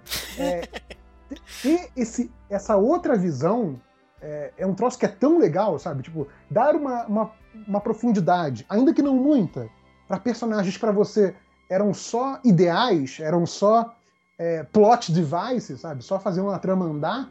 Eu acho isso que isso já vale a série. Eu acho isso um ponto muito bom. Aí a outra coisa é você dá um, um, um chorinho pros Cavaleiros de Ouro, dá uma nova aventura para eles, sem que isso, a princípio, né, desmorone todo o resto da, da mitologia, né? Também é muito legal. Eu acho que Asgard também é um ambiente legal de se revisitar, Uhum. sabe? Tipo, como, digamos assim, pensando em termos daqueles jogos grandes de RPG, né? Sim, sim. Asgard como side quest, sabe? É um mapa bacana. Vou voltar aqui nessa cidade, porque Sim, nessa sim. cidade eu, eu matei um dragão bacana uma vez, vou voltar lá pra me divertir lá, Uhum. sabe? Então, Asgard como side quest também é legal. Então, por tudo isso, Uhum. eu acho que, que valeu muito a pena, assim. É, daqui a dois anos, assim como o Ômega, eu não vou lembrar das animações horríveis. Gente, verdade. É, porque, assim, tem momento, e, e acho que o Kitsune até é, é, pode falar disso melhor do que eu, porque o Kitsune tem um- uma experiência de ver Uhum. animes é, 100 vezes maior do que a minha, pelo menos. É, tem momento de Soul of Gold que você quer levantar e ir embora. Porque você Tem. não acredita que o cara profissionalmente fez um negócio tão ruim, Uhum. sabe? Que é revoltante. É assim. revoltante. Mas assim, te- ainda mais pra quem é fã, você que é fã É da bizarro, série, bizarro, bizarro. né? Tipo assim, parece que estão zoando um negócio que Exato. você gosta, Não, sabe? é, é- chega a ser surreal, assim, que essas coisas passem, sabe? Tipo, como assim Exato. tá exibindo isso? foda é que quando você pensa, você não precisa pensar nem no resto do contexto de hoje, né? Porque se você pensar no resto do contexto de hoje, você continua muito triste. É, pra quem assiste o resto dos animes, né? É, é que nem eu tava falando, eu não sei se eu citei aqui no, no próprio podcast, mas enquanto eu assistia o começo do Soul of Gold, eu tava terminando de assistir um anime chamado Hibike Euphonium. É um anime com menininhas tocando é, numa banda de escola. Hum, E é absolutamente lindo. Caraca. É sensacionalmente bem animado. Além de ser muito bem escrito, é sensacionalmente bem animado e foda. E aí você olha pro Soul of Gold, você, né, você só Uhum. deita, posição fetal, chora, pensa na vida e tudo mais. Só que se você pensa no próprio Tenta cavaleiro... seus olhos, né? É, sim. Você se joga contra um pilar em- nos domínios de Poseidon. Uhum. ver se dá certo. Mas é que se você pensa em, no próprio Cavaleiro do Zodíaco, feito em. E eu não lembro o ano, mas deve ser tipo 89 pra 91. 86 começou. 86. O anime? O anime foi 86. Então, cara, você pega o é anime de 86. Uhum. Não é que não tenha trechos feios. Uhum. Tem, claro que tem. tem lógico, a tem. questão é que aquele anime tem momentos lindos. Sim. E não existem momentos lindos de Soul of Gold. O momento que tinha. Eu até brinquei agora há pouco no Twitter que o, o, cara, no momento que o Saga fala que o mundo é protegido pelos cavaleiros, é, esse uhum. é o momento que ele resolveu se dedicar para fazer a, é, um desenho bonito. E esse bonito, esse desenho não tá legal. Sim. Uhum. Sim. Esse já não tá bom o suficiente para você você achar foda e pegar isso aí e colocar na sua capa de Facebook, que é o máximo que a gente faz hoje em dia, uhum. pra homenagear alguma coisa. O, o, momento mais emblemático, né? É aquele momento que já aquela cena clássica de Cavaleiros, né? Deles darem os braços, cruzarem os braços todos. Uhum. E ali são, são cinco cavaleiros, cada um de um tamanho, cada um no ângulo, desenhado que nem criança de escola desenhando, sabe? Aquele momento é o momento emblemático de Song of Gold da forma negativa. É tipo, aquele momento resume tudo que deu errado em Soul of Gold, sabe? É tipo, por que que nesse momento de, ok, os cavaleiros reafirmando sua união, você botou um desenho desse, sabe? E não era uma cena de ação nem nada, né? Era um frame parado, assim. Então, isso é, é muito revoltante. Mas é aquilo. É, daqui a, a, dois anos, na minha memória, os 13 episódios de Soul of Gold vai ser um episódio e meio muito bom. Entendeu? Então, tudo bem. e vocês comentando essas coisas boas de Soul of Gold, o, o, o, o JP falou muito essa coisa da narrativa, etc é, é muito sintomático você perceber que as coisas muito, muito legais de Soul of Gold, na verdade, elas ocupam um espaço de tempo muito pequeno na série. Se você considerar é, uhum. o tanto que teve de novela do Camus, as lutas como elas são meio mal feitas, o tanto de história que deram pro tal de. pro próprio Frodi. deram um capítulo inteiro praticamente pro Balder, por exemplo. Então, eu tenho não, a impressão a, que a Alicia, vezes... a Alicia, que no Alicia. início da série não faz nada. Exato. Tem três episódios que ela não faz nada uhum. e ela não sabe o que tá acontecendo, ela fica só colada no, no braço do, do, do Ayoria sem fazer nada.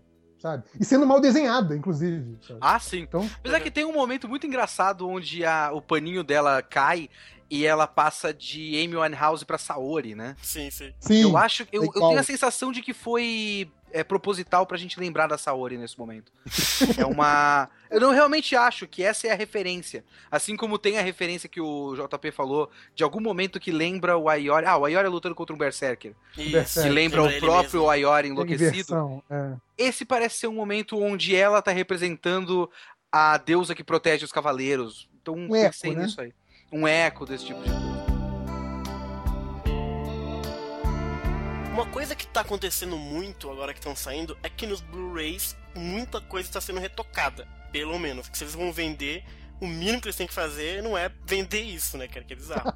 ah, sim. Até mandei para vocês o link se quiserem ver, mas é, é bom saber que quem tá. Porque assim, a gente que tá muito inserido, a gente fica lendo toda semana essas paradas, etc. Fica debatendo, fica vendo o que o fã tá falando.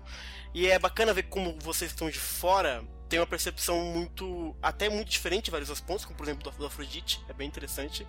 Mas no final das contas, valeu a pena também para quem não tá, assim, sabe, na, na loucura de Senseia semanalmente, assim. Ah, e, e, tomara, tomara que eles melhorem mesmo no, no DVD, no Blu-ray, porque aí, assim, a gente acompanha porque a gente é doente, né? A gente tá, como você falou, você tá mais inserido no fandom do, do Cavaleiros especificamente, mas eu e Kitsune a gente acompanha essas coisas de, né, cultura pop, anime, né, cada um com a sua especialidade, mas, assim, a gente tá por dentro de que está acontecendo. Para muita gente, e eu digo assim, pelo menos público brasileiro, né, eles vão ver Soul of Gold, eles vão saber da existência sim, sim. de Soul of Gold quando chegarem lá na, na Saraiva, na Cultura, numa uhum. livraria qualquer, e virem lá, ah, Seiya Soul of Gold. Ah, legal, tem Cavaleiros novo. Uhum. Pô, e aí, esse vai ser o contato. Então, se conseguirem, pelo menos na parte de traço e animação, melhorar, uhum. né, como teoricamente é isso, né, já que eles estão vendendo, uhum. é, já pode ser uma experiência para outros melhor do que foi pra gente. Com né, certeza. Quem sabe? Uhum. É, vamos, vamos ficar na esperança.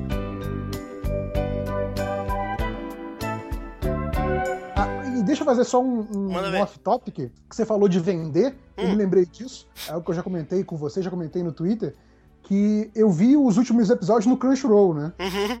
E o Crunchyroll é uma plataforma paga. Sim. Então, assim, é, a diferença entre você ver no, no Piratão lá, no fansub foda, né?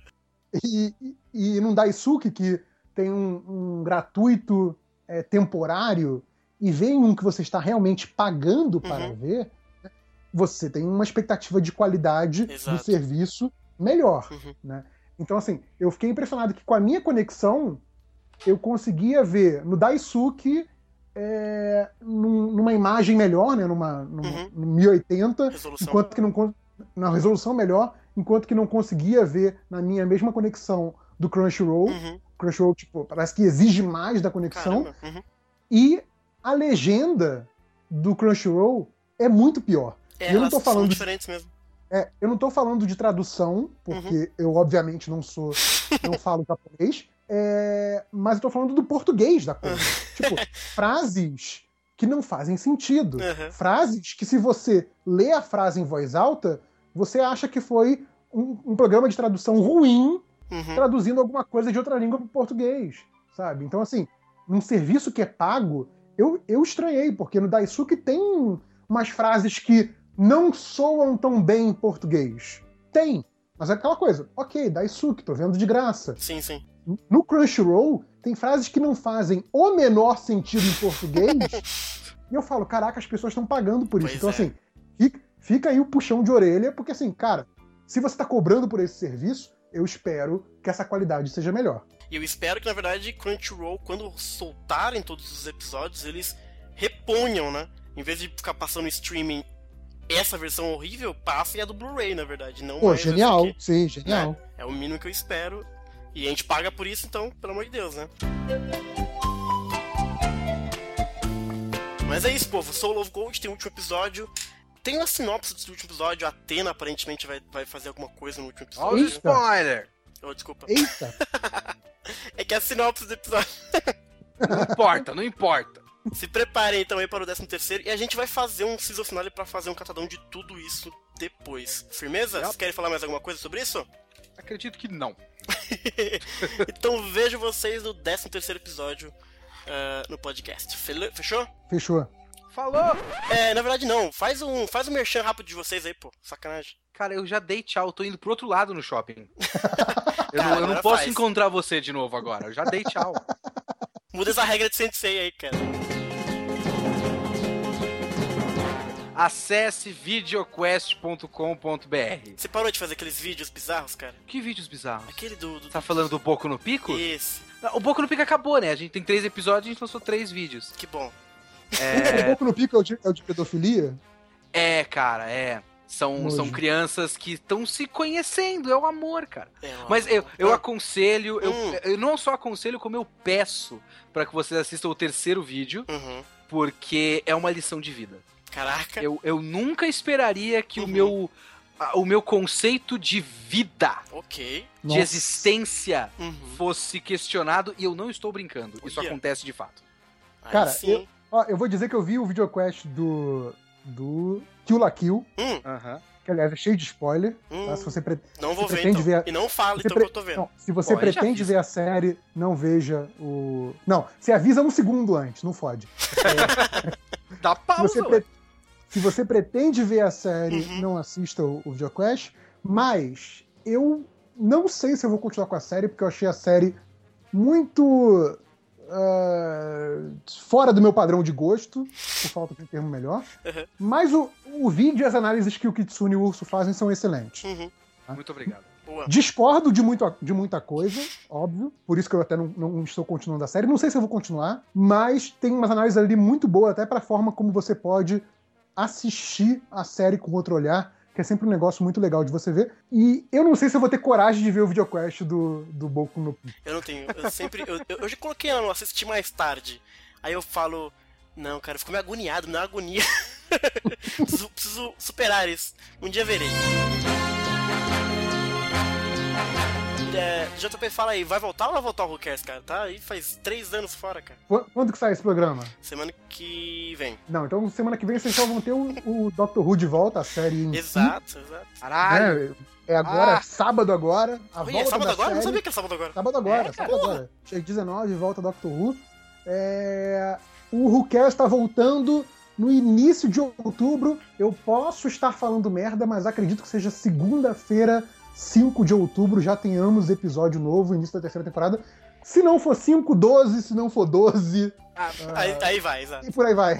É, 9, é só olhar no calendário tem uma sequência de segundas-feiras. Exato. Mas, a princípio, a primeira segunda-feira de outubro, uhum. a gente está de volta. Uh, vocês vão ver nessa temporada tanto Bruno quanto Kitsune lá como convidados. Então, é, tá tudo em casa, né? Tudo. Essa mesma panelinha de podcast. Cara, é muito é engraçado isso. que eu, eu, participei do Cares fazendo o um episódio do Shakespeare. E aí. Sim. Foi, foi o quê? Foi uns três anos, não foi muito tempo que a gente gravou aquilo. E lá eu fiz o, o, o propaganda do, do, do, do podcast Senseia e eu nem tinha Facebook ainda, não tinha nada. Eu tava jogando pra frente, cara, acreditando que ia rolar. E deu certo. o Bruno do passado mandou bem. Exato.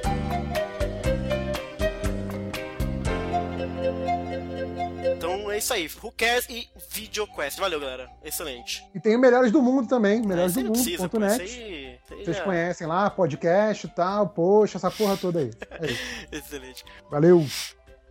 Falou. Eu não vou dar tchau de novo, porque eu já dei três vezes já. Tchau, Kitsune. Tá, tá, tá muito mal educado da minha parte. Toda hora tentando cair fora. Né, gente? Tchau, tchau.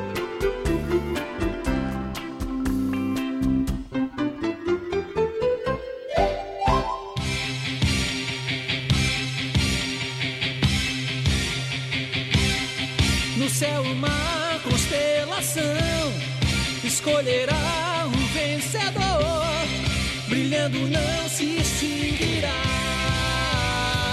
até cumprir sua missão. Mostrará a armadura do. Bom, tem uma pauta aí pra passar pra gente? Eu, eu anoto umas paradas aqui. Quer, quer que eu dou share com vocês? É, charei aí. Não, surpresa, surpresa, surpresa. Ah, então tá bom. Então tá bom. Surpresa. Se quiser eu faço, não tem problema. Não, surpresa, vamos Surpresa. A gente é a galera do improviso, pô. É a galera do improviso. lembrar